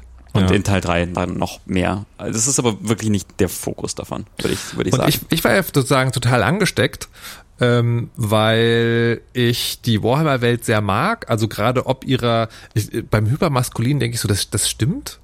Aber irgendwie stimmt's auch nicht. Oder stimmt es doch? Ich weiß es nicht genau. Ähm, aber ich mag diese Welt, weil sie halt so, also ähnlich überzeichnet ist wie Suicide Squad, aber halt noch noch dümmer, aber irgendwie macht es auch Spaß und es ist halt so so High Dark Fantasy. Also ich mag tatsächlich den Stil auch einfach sehr. Und es gibt halt sozusagen ganz viel lustige Dinge, die mich ansprechen, zum Beispiel Rattenmenschen, die giftige Assassinen sind und so. Naja, was man, was man so als Hobby hat. Ähm, und deswegen war ich ja immer theoretisch total fasziniert von Total War Warhammer. Und weil, und das habe ich auch schon ein paar Mal gesagt, ich sage es nur einmal kurz nochmal, weil ich ja für Warhammer nie die Geduld hatte, die Armeen anzumalen und ein Spiel zu spielen, was irgendwie fünf Stunden geht, aber nur aus drei Zügen besteht und zur Großteil Regeldiskussionen sind. Und deswegen dachte ich immer, Total War Warhammer ist was für mich. Ist es aber nicht, habe ich jetzt gelernt. Es ist einfach nichts für mich. Ich habe es jetzt ein paar Stunden gespielt. Und zwar hatte ich folgenden Denkfehler. Ich hatte gedacht, wenn es einen Tabletop gibt, also ein analoges, rundenbasiertes Strategiespiel und eine große Strategiespielreihe das umsetzt, dann kann ich sozusagen, ohne Figuren anmalen zu müssen und mit menschlichen Mitspielern über Regeln zu diskutieren, quasi Warhammer spielen. Das ist aber falsch, weil das ist Total War Warhammer nicht. Total War Warhammer ist was ganz anderes. Total War ist eine sehr erfolgreiche Spielestrategiereihe, die auf eine ganz bestimmte Art und Weise passiert. Und wenn man das geil findet und das im Gewand von Warhammer spielen will, dann ist Total War Warhammer was für einen. Und das ist sozusagen dieser ganz entscheidende Unterschied ist mir erst ganz zum Schluss aufgegangen. Mit anderen Worten, für mich ist das Spiel nichts, weil ich glaube, das würde mir nur im Metagame Spaß machen. Du, Dennis, hast ja erzählt in den letzten Folgen, das Interessante daran ist eigentlich, du probierst doch mal ein ganz neues Volk aus, dann versuchst du rauszufinden, welches Gift muss ich mit meinen Ratten kochen, welche Goblin-Pilze muss ich dazu essen, ist das dann eine erfolgreiche Armee, wie ist das mit den Elfen, ist das vielleicht nochmal spannend und so weiter und so fort. Aber die eigentliche Core-Loop dieses Spiels ist ein Schlachtfeld, wo sich sehr große Einheitenhaufen in glazialer Geschwindigkeit aufeinander zu bewegen und wirklich sehr, sehr lange, wirklich sehr, sehr lange. Und wenn ihr denkt, wie wann kommt er endlich zum Punkt und warum lässt er sich so unfassbar viel Zeit zu beschreiben, wie lange der einzelne Spielzug dauert, dann habt ihr eine Idee davon, was das in meinem Kopf macht, dieses Spiel. Nee, warte, also so. Ähm, und das hat bestimmt seinen Reiz aber mir dauert es halt zu lang und zwar aus folgendem Grund. ich kann mir vorstellen, das ist sozusagen eine relativ realistische Darstellung von, von Schlacht sogar, wenn du General bist. Ne? Du schickst deine Leute los, die brauchen halt eine Weile, bis sie den Hügel runtergelaufen sind. Aber für mich, was bei mir folgendes passiert, ich sehe umso deutlicher das Schere, Stein, Papierspiel, was dahinter steckt. Also im Prinzip ist das eine Excel-Tabelle für mich, die sich sehr langsam bewegt und das finde ich als Computerspiel mega unattraktiv. Naja, also ich, da würde ich irgendwie widersprechen. Aber ich meine, das, das Ding ist, dass, ähm, warum ich das so faszinierend finde, mhm. es ist natürlich irgendwie auch in meiner persönlichen Vergangenheit begründet, mhm. weil ich äh, sehr, sehr viel als Teen, Teen Dennis äh, Warhammer Fantasy gespielt mhm. habe, was sich für mich aber quasi genauso angefühlt hat wie dieses Spiel, nämlich da sind große Einheitenblöcke, die man langsam aufeinander zuschiebt und dann kämpfen die rundenweise ja. gegeneinander und das dauert eine Weile, bis man irgendwie auswürfelt und so weiter und so fort. Ja. Das hat sich inzwischen bei Warhammer auch verändert, dass das mehr zu diesen kleinen, äh, kleinen Skirmish-Games irgendwie geworden ist und sowas. Ähm, aber dieses, diese große, große Regimenter, die sich aufeinander zubewegen, das war irgendwie das, womit ich, also was ich irgendwie als Teenager toll fand und das ist das, was es auch wieder gibt. Aber das muss ich doch mal fragen, weil ich habe Warhammer aber so verstanden, da, da arbeitet man schon sagen mit Einheitengruppen, ja. aber diese Einheitengruppen, die haben halt, sagen wir mal, 20 oder 30 Figuren. Ja. Bei Total War Warhammer haben die in der Regel 80. Ja, gut, aber das ist, das ist ne, ja das dann nur, das ist ja dann nur die, ähm, die epische, also quasi die epische, die Epischness, also ja. quasi die 20, die 20 Chaoskrieger, die du bemalt hast auf deinem Feld, die dann gegen die 30 Vampirkrieger kämpfen, das sind ja, ja. das, die stehen ja dann für viel größere Einheiten. So, aber ähm, also quasi diese, diese Langsamkeit davon, das ist irgendwie, das ist für mich irgendwie der Reiz. Ich mochte aber auch die Total War Spiele ja, auch sehr gerne. Aber, ja. Ne, ich mochte auch die, die äh, Total War Shogun und mhm. Medieval und so weiter. Ich habe das so sehr geliebt, weil ich dann irgendwie so, ich weiß nicht, es ist. Aber ich, aber ich glaube, das ist, also ich glaube mhm. zu sagen, es ist unmöglich zu sagen, sind das gute Spiele oder nicht, mhm. sondern Total War, Warhammer ist ein ganz extremer Fall von, wenn du das magst und wenn du das magst mhm. und wenn du das zusammen essen willst, also man kann Leberwurst mit Banane essen. Ja. Und manchen Leuten schmeckt es fantastisch. Und dann, das ja. muss man nicht verurteilen. Aber, aber, es ist unmöglich zu sagen, ist Leberwurst mit Banane ein gutes Gericht. Ich muss mal sagen, die Schlachten sind aber auch, ähm, sind ich würde nicht sagen, dass das das Kernelement ist, von dem wie ich das äh, spiele, weil äh, die meisten Schlachten überspringe ich, mhm. weil mir sie, weil sie mir zu lange dauern und mhm. nicht interessant genug sind in mhm. den meisten Fällen. Man kann sie quasi auto per per Klick irgendwie auto resolven, so dass man irgendwie automatisch die Schlacht gewinnt oder verliert. Mhm. Ähm, und äh, ich, ich schlage die Schlachten nur, wenn das irgendwie einen großen, einen, einen gut genugen Grund dafür, dafür gibt oder sowas. Ja. Und ansonsten, ansonsten, was ich daran so genieße, ist die die Sandbox. Also quasi, wenn man ähm, wenn man mit dieser Warhammer-Welt aufgewachsen ist und weiß, da sind diese verrückten Rattenmenschen und da sind diese Bretonen, die quasi so französische ja. Ritter sind und dann ist das das Imperium und dann sind da diese Chaos-Invasionen und so weiter und so fort. Und ähm, man diesen Hintergrund davon so mag, dann ist das wie, als würde das quasi zum Leben erweckt werden. Ich habe, ich spiele gerade eine Kampagne mit Karl Franz dem Imperator des Imperiums. Über ähm, den bin ich auch gestolpert. Toller Name insgesamt. Ähm, äh, einer meiner Generäle, und da, da musste ich sehr viel lachen, heißt Jimotheus. Also Jim, aber Jim, Jimotius. so, so. Das, ist kein, das ist kein echter Name. Niemand halt, heißt Jimotius. Aber es ist halt, wie du sagst, und das funktioniert bei mir halt genau nicht. Ja, ja, ja. So, und das ist halt, ja. das ist schade. Und ich, ich glaube, äh, ich muss das jetzt sozusagen einfach mal akzeptieren und das ja. schweren Herzens ja. zu den Akten. Ich, ich hätte da wirklich gerne reingefunden. Ja. Aber ich glaube, da, das ist okay. Da, da male ich doch lieber vorher selber Figuren. Das ist, das ist okay. Das ist total okay. Aber ich, ich bin ja. gerade in so einer, dieser Imperiumskampagne. Ja. Das Imperium von allen Seiten von Feinden umzingelt. Ständig gibt es Überfälle. Ständig muss Karl Franz anrücken, um, um Wiesenland und, und Marienburg zu verteidigen gegen Manfred und, und gegen, gegen Dieter, den Nekromanten und so. Die sind alle da. Die sind alle am Start. die also, nerven ganz furchtbar. Ich habe äh, ich hab noch einen Servicehinweis. Und zwar, das Besondere dieser Reihe ist ja auch, dass man die, wenn man Teil 3 hat, dass man die anderen Teile, also die Inhalte der anderen Teile ja, da rein, rein kombinieren ja. kann. Das geht nur, wenn mhm. du alle drei Teile auf derselben Plattform gekauft hast. Oh Gott, ja. Also hier, hier hätte der, hier hätte sozusagen, hier hätte die Chance bestanden, ähm, einen Publisher-Account zu einer sinnvollen Sache zu machen. Ne? Mhm. Ne? Also einen Sega.com-Account zu haben, damit Sega weiß, der hat diese Spiele auf Steam und dem Windows App Store und wo noch überall gekauft. Let's combine it. Das geht nicht, wie ich gelernt habe. Ich habe es für euch ausprobiert. Ihr müsst alles auf derselben Plattform haben. Und das ist, das ist eine ganz große Ausgabe, weil Ja. die kosten halt einfach alle fucking 60 Euro. Ja, ja, ja, genau. Also sie sind auch oft, oft reduziert, aber die, die Geldaus, also der Leute hassen auch Games Workshop dafür, dass man so viel Geld für diese Miniaturen ausgeben muss. Mit dem Spiel ist es ähnlich. Er sie haben, sie haben absolut geschafft, diese Erfahrung auch ins Digitale rüberzuziehen, dass es unfassbar teuer ist, alle diese Erweiterungen zu kaufen und so und dass nicht alle Erweiterungen ein gutes Preis-Leistungsverhältnis haben und darüber regen sich Menschen endlos auf. Ja. Also ich, ich glaube, ich würde weiterhin gerne Geschichten von dir hören, die, Okay. die du da erlebst, aber ich glaube, ich werde selber aufgeben. Okay, ja. Äh, ich werde, glaube ich, dann doch wieder mit Baldur's Gate 3 anfangen. Ja. Nun eine abschließende Frage von meiner Seite. Mhm.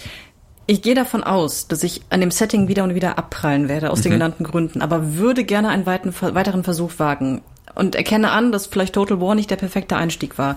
Was würdet ihr mir empfehlen? Welches Spiel aus dem Warhammer-Universum, da ihr ja meine Präferenzen auch so ein bisschen kennt?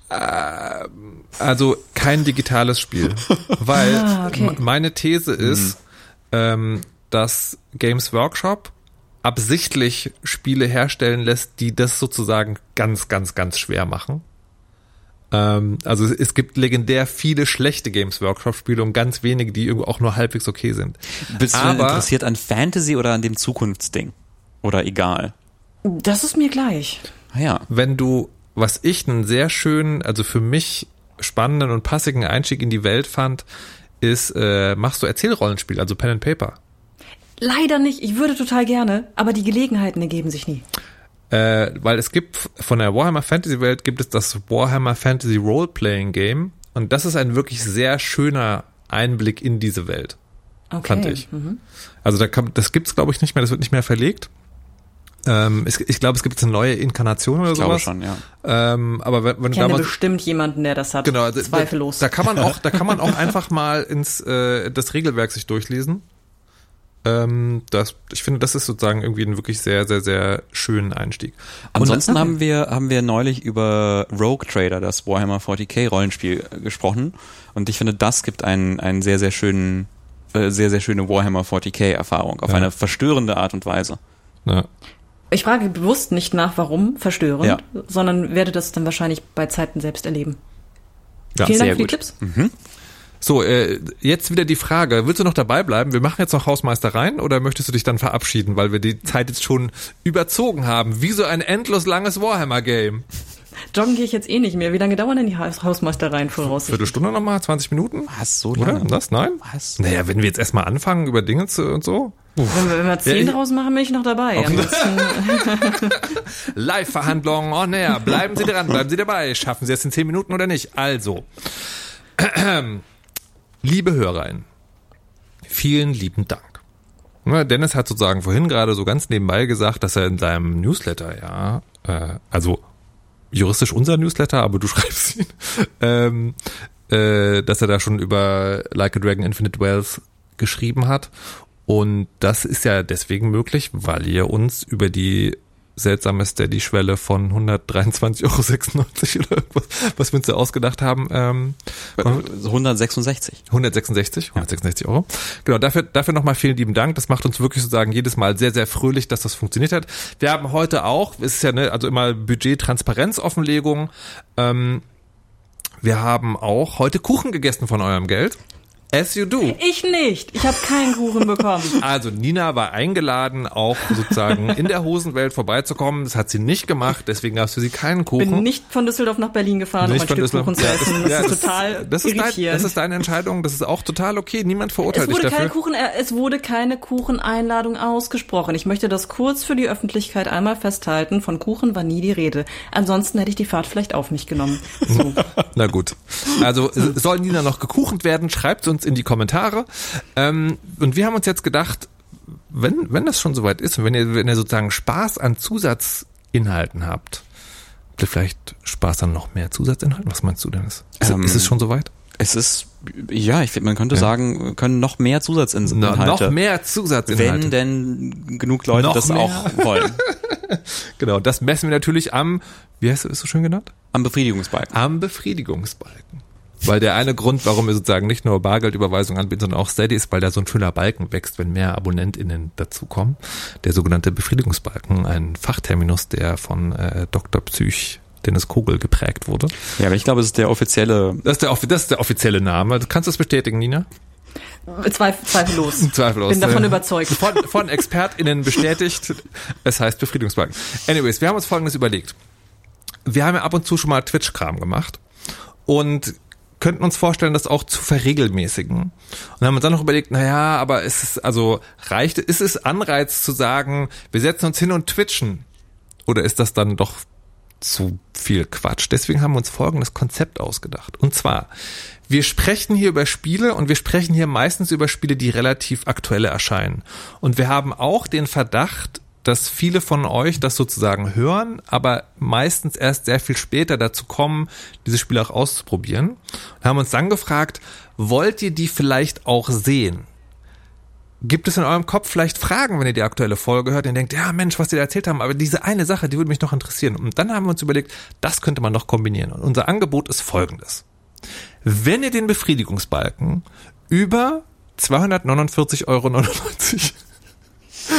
auf Steady bringt, dann würden wir zu jeder Folge eine nachgelagerte Twitch-Session machen und dann würden wir alle Spiele zur Abstimmung stellen, die in der Folge vorkommen.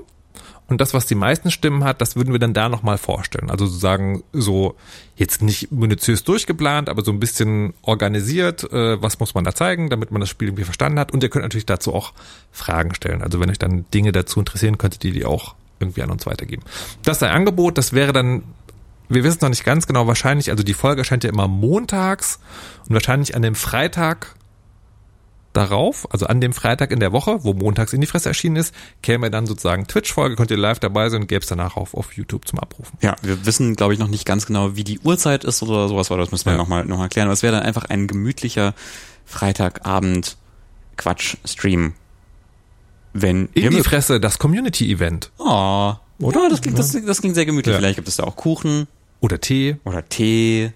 Ähm, ich, ich trinke gerade gerne Matcha, aber wahrscheinlich wäre das ich abends nicht gut. Ich muss aber, ich muss gerade sagen, ich habe gestern irgendwie sehr lange DCP-Spiele gespielt Aha. und habe abends Grüntee getrunken oh. und Pocket Coffee gegessen. Oh, ich habe erst um vier geschlafen. Holy shit. Ich war so lange wach, ich bin so kaputt heute. Oh. Ähm, anyways, Einblick ins Leben von Markus Richter.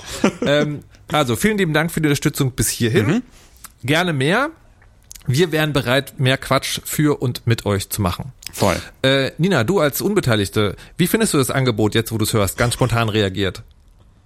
Also ich habe Kuchen gehört und, und bin, bin voll, voll. Im Ernst, im Ernst, äh, das klingt gut. Also ich würde reinschauen. Okay. Ich würde definitiv reinschauen, weil das so, so ausführlich man über Spiele sprechen kann, etwas dazu zu zeigen und auch Fragen zu beantworten, ist ja nochmal ein bisschen zugänglicher. Finde ich gut. Die Expertin hat also empfohlen. Perfekt. Hm. Das war, das war also der geheime Grund, warum wir Nina eingeladen ja, genau. haben. Um Nina Seal of Approval. Ja, genau. jetzt Seal. Fantastisch. Und das sogar ohne, dass wir Kuchen ausgegeben mussten. Yes! yes. Ja, das ähm, trage ich euch nach, aber du bist, subtiler. Also hier, hier ausgesprochen, du bist jederzeit eingeladen auf ein Stück Kuchen. Du kannst jederzeit das Stück Kuchen, das du heute essen hättest können, dir jederzeit abholen hier. Fantastisch, und das habe ich jetzt sogar auf Band. Wir halten, wir halten ein, wir halten ein, ein, ein, kleines Eckchen im Indie-Fresse-Budget geben wir nicht aus, sondern das ist deinem Kuchenstück vorbehalten. Oh. Sehr gut. Ähm, Dennis. Ja. Du hast vorhin gesagt, du hättest Kommentare zum ASMR-Markus bekommen. Was genau meinst du damit? Ich habe von mindestens einem, ich glaube von einem Menschen ja. äh, in meinem Umfeld gehört, dass ich dir sagen soll, mach das bitte nie wieder. Hör auf damit. Aber was genau meint er? Genau das. Genau, genau das. Ähm, ich möchte nicht sagen, ob es eine, ein Er, ein Sie. Ja. Was dein guter Freund Fennis? Äh, ob es mein guter Freund Fennis, Fennis Mogel war. aber, aber, aber ich verstehe nicht ganz sozusagen, was das störende Element daran ist. Naja, einige Leute mögen so, so, ja. so sowas und andere Leute mögen das nicht. Ne, und und äh, und es gibt also, Fennis, Fennis Mogel. Äh, aber man muss sich vorstellen, jemand reißt sich an, angeekelt die Kopfhörer aus dem Ohr, weil ich mit einer anderen Stimme spreche? Nee, ich glaube, das ist diese Nähe, Nähe am Mikrofon, diese ASMR-Igkeit, die, ähm, die auch unangenehm sein kann. oh je. Ich kann es, Entschuldigung, ich, ich kann es tatsächlich nicht so ganz haben. Äh, okay. Ich, also ich finde es gut, um, um eine Gegenstimme anzubringen. Ich finde es okay. sehr unterhaltsam. Insofern haben wir jetzt einmal Pro, einmal Contra und die, die übrigen ZuhörerInnen müssen sich jetzt einschalten, um dieses wichtige Thema zu klären. Die Ja, ich- Frage ich ist bin- auch, I'm just a messenger. Wo ist die Grenze? Das ist mir gar nicht klar. Ich weiß es nicht so genau, aber vielleicht könnten wir mir sagen. Ähm, du hast Kommentare auf dein Newsletter auch bekommen. Ja, ich habe ja, äh, hatte ich ja kurz kurz angesprochen, ich habe über meine meine Blockade Sequels, Mhm. die Sequel-Blockade äh, ge geblockt und ein bisschen über über äh, Like a Dragon und habe äh, Kommentare bekommen auf auf Mastodon und äh, unter dem Newsletter, wo man auch kommentieren kann, dass das anderen Leuten auch ähnlich geht. Ähm, äh, dass da, dass es Leute gibt, die auch denken, nee, ich muss die Metal Gears muss ich in Reihenfolge spielen. Einer, der mal geschrieben hat, dass er sogar die Star Wars, ähm, äh, alle Star Wars in Reihenfolge geschaut hat und zwar auch, also zuerst auch die Prequels, was ich Uff. was ich nicht ganz, weil die Also- Prequels kommen nachher. Die Prequels beziehen sich, also die Prequels, ja, die Prequels spielen zeitlich vorher, aber sie sind später erschienen. Mach Hattie Order all the way. Ich sag's noch. Und ähm, genau, also also ich, ich sehe, es ist es war es ist ein, quasi ein Problem, das das Anklang gefunden hat. Wir sind nicht allein. Es gibt um, um da um Tobias Fionke zu, zu, zu, zu zitieren, there's dozens of us. Ähm, Ja. Und das fand ich das fand ich sehr beruhigend. Ja, also apropos, wir sind nicht allein, wir haben auch noch eine sehr schöne Mail äh, von Manny bekommen, der wiederum, auch das zum Thema, wir sind nicht allein, sich auf die Mail von Freya bezieht, die wir euch in der letzten Folge vorgestellt haben, ähm, weil wir ja gesagt haben, ne, also finanzielle Unterstützung schön und gut, aber nicht jeder kann das, nicht jeder will das, was auch total okay ist, aber uns freuen auch sozusagen Mails, wenn es euch gefreut hat. Ähm, und er, äh, also eine sehr, eine sehr lange Lo- Lobhudelei, die ich jetzt nicht im Detail ähm, wiederholen möchte, aber die uns sozusagen runtergegangen ist wie warmes Öl. Aber er hat auch gesagt, dass ihn dieser Aspekt freut. Und das freut mich wiederum sozusagen, dass wir sehr Acht geben auf dieses äh, Zugänglichkeit, Barrierefreiheit. Darf, darf man Spiele auch auf leicht spielen? Und die Antwort ist ja, dass das ähm, sehr, sehr zugänglich für ihn ist. Ja, weil, weil nämlich er irgendwie Sachen mit mit seiner mit seiner Freundin spielt, die jetzt nicht so äh, Gaming-affin ist und und so oder halt nicht einfach nicht so viel, nicht so viele unterschiedliche Spiele Nicht so routiniert wahrscheinlich. Ja, genau. Ja. Und dass dann, äh, aber es immer wieder zu Momenten kommt, wie zum Beispiel bei bei Alan Wake oder oder äh, It Takes Two oder sowas, wo man dann, wo dann quasi die Partnerin total frustriert ist, weil plötzlich kommt irgendwie so ein schwieriger Bosskampf oder irgendwas, irgendwas ist plötzlich mit einem schwierigen Timing und so weiter und so fort und dass das eben etwas ist, was dann total nervt und eben äh, gerade das stört, dass man irgendwie zusammen ein schönes Videospiel spielt. Ja. Und das finde ich total wichtig. Das vergesse ich, muss ich. Also ich, ich, ich, ich vergesse das gelegentlich, weil Mhm. mir geht's halt nicht so. Ich vergesse es nie, weil mir geht's immer so. also mit anderen Worten, ihr seid nicht allein. Ob ihr leiden wollt wie Dennis oder nicht gut genug seid wie ich, wir haben für jeden etwas. ähm, genau, so.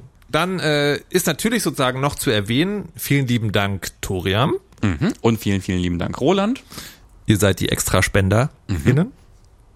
Und das war's für heute. Ich habe ehrlich gesagt irgendwie das Gefühl, dass die nächste Sendung auch wieder so mega voll wird, weil es kommt so viel auch gerade wieder raus. Das Helder, alleine Helldivers 2, was für mich sozusagen so ein, das ist jetzt nicht mega wichtig, aber ich will es total gerne ausprobieren. Ich Ah, will ja. auch total gerne hier drüber reden, weil Helldivers 1 seinen Platz in meinem Herzen hat für immer.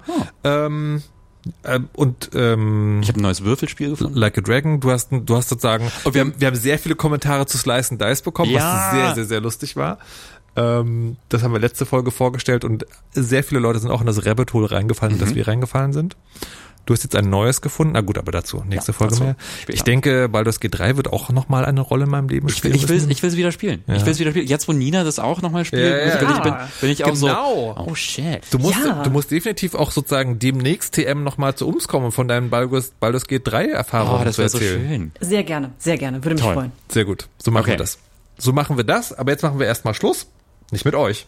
Nur für diese Folge. Bis zum nächsten Mal. Ciao. Tschüss. Tschüss.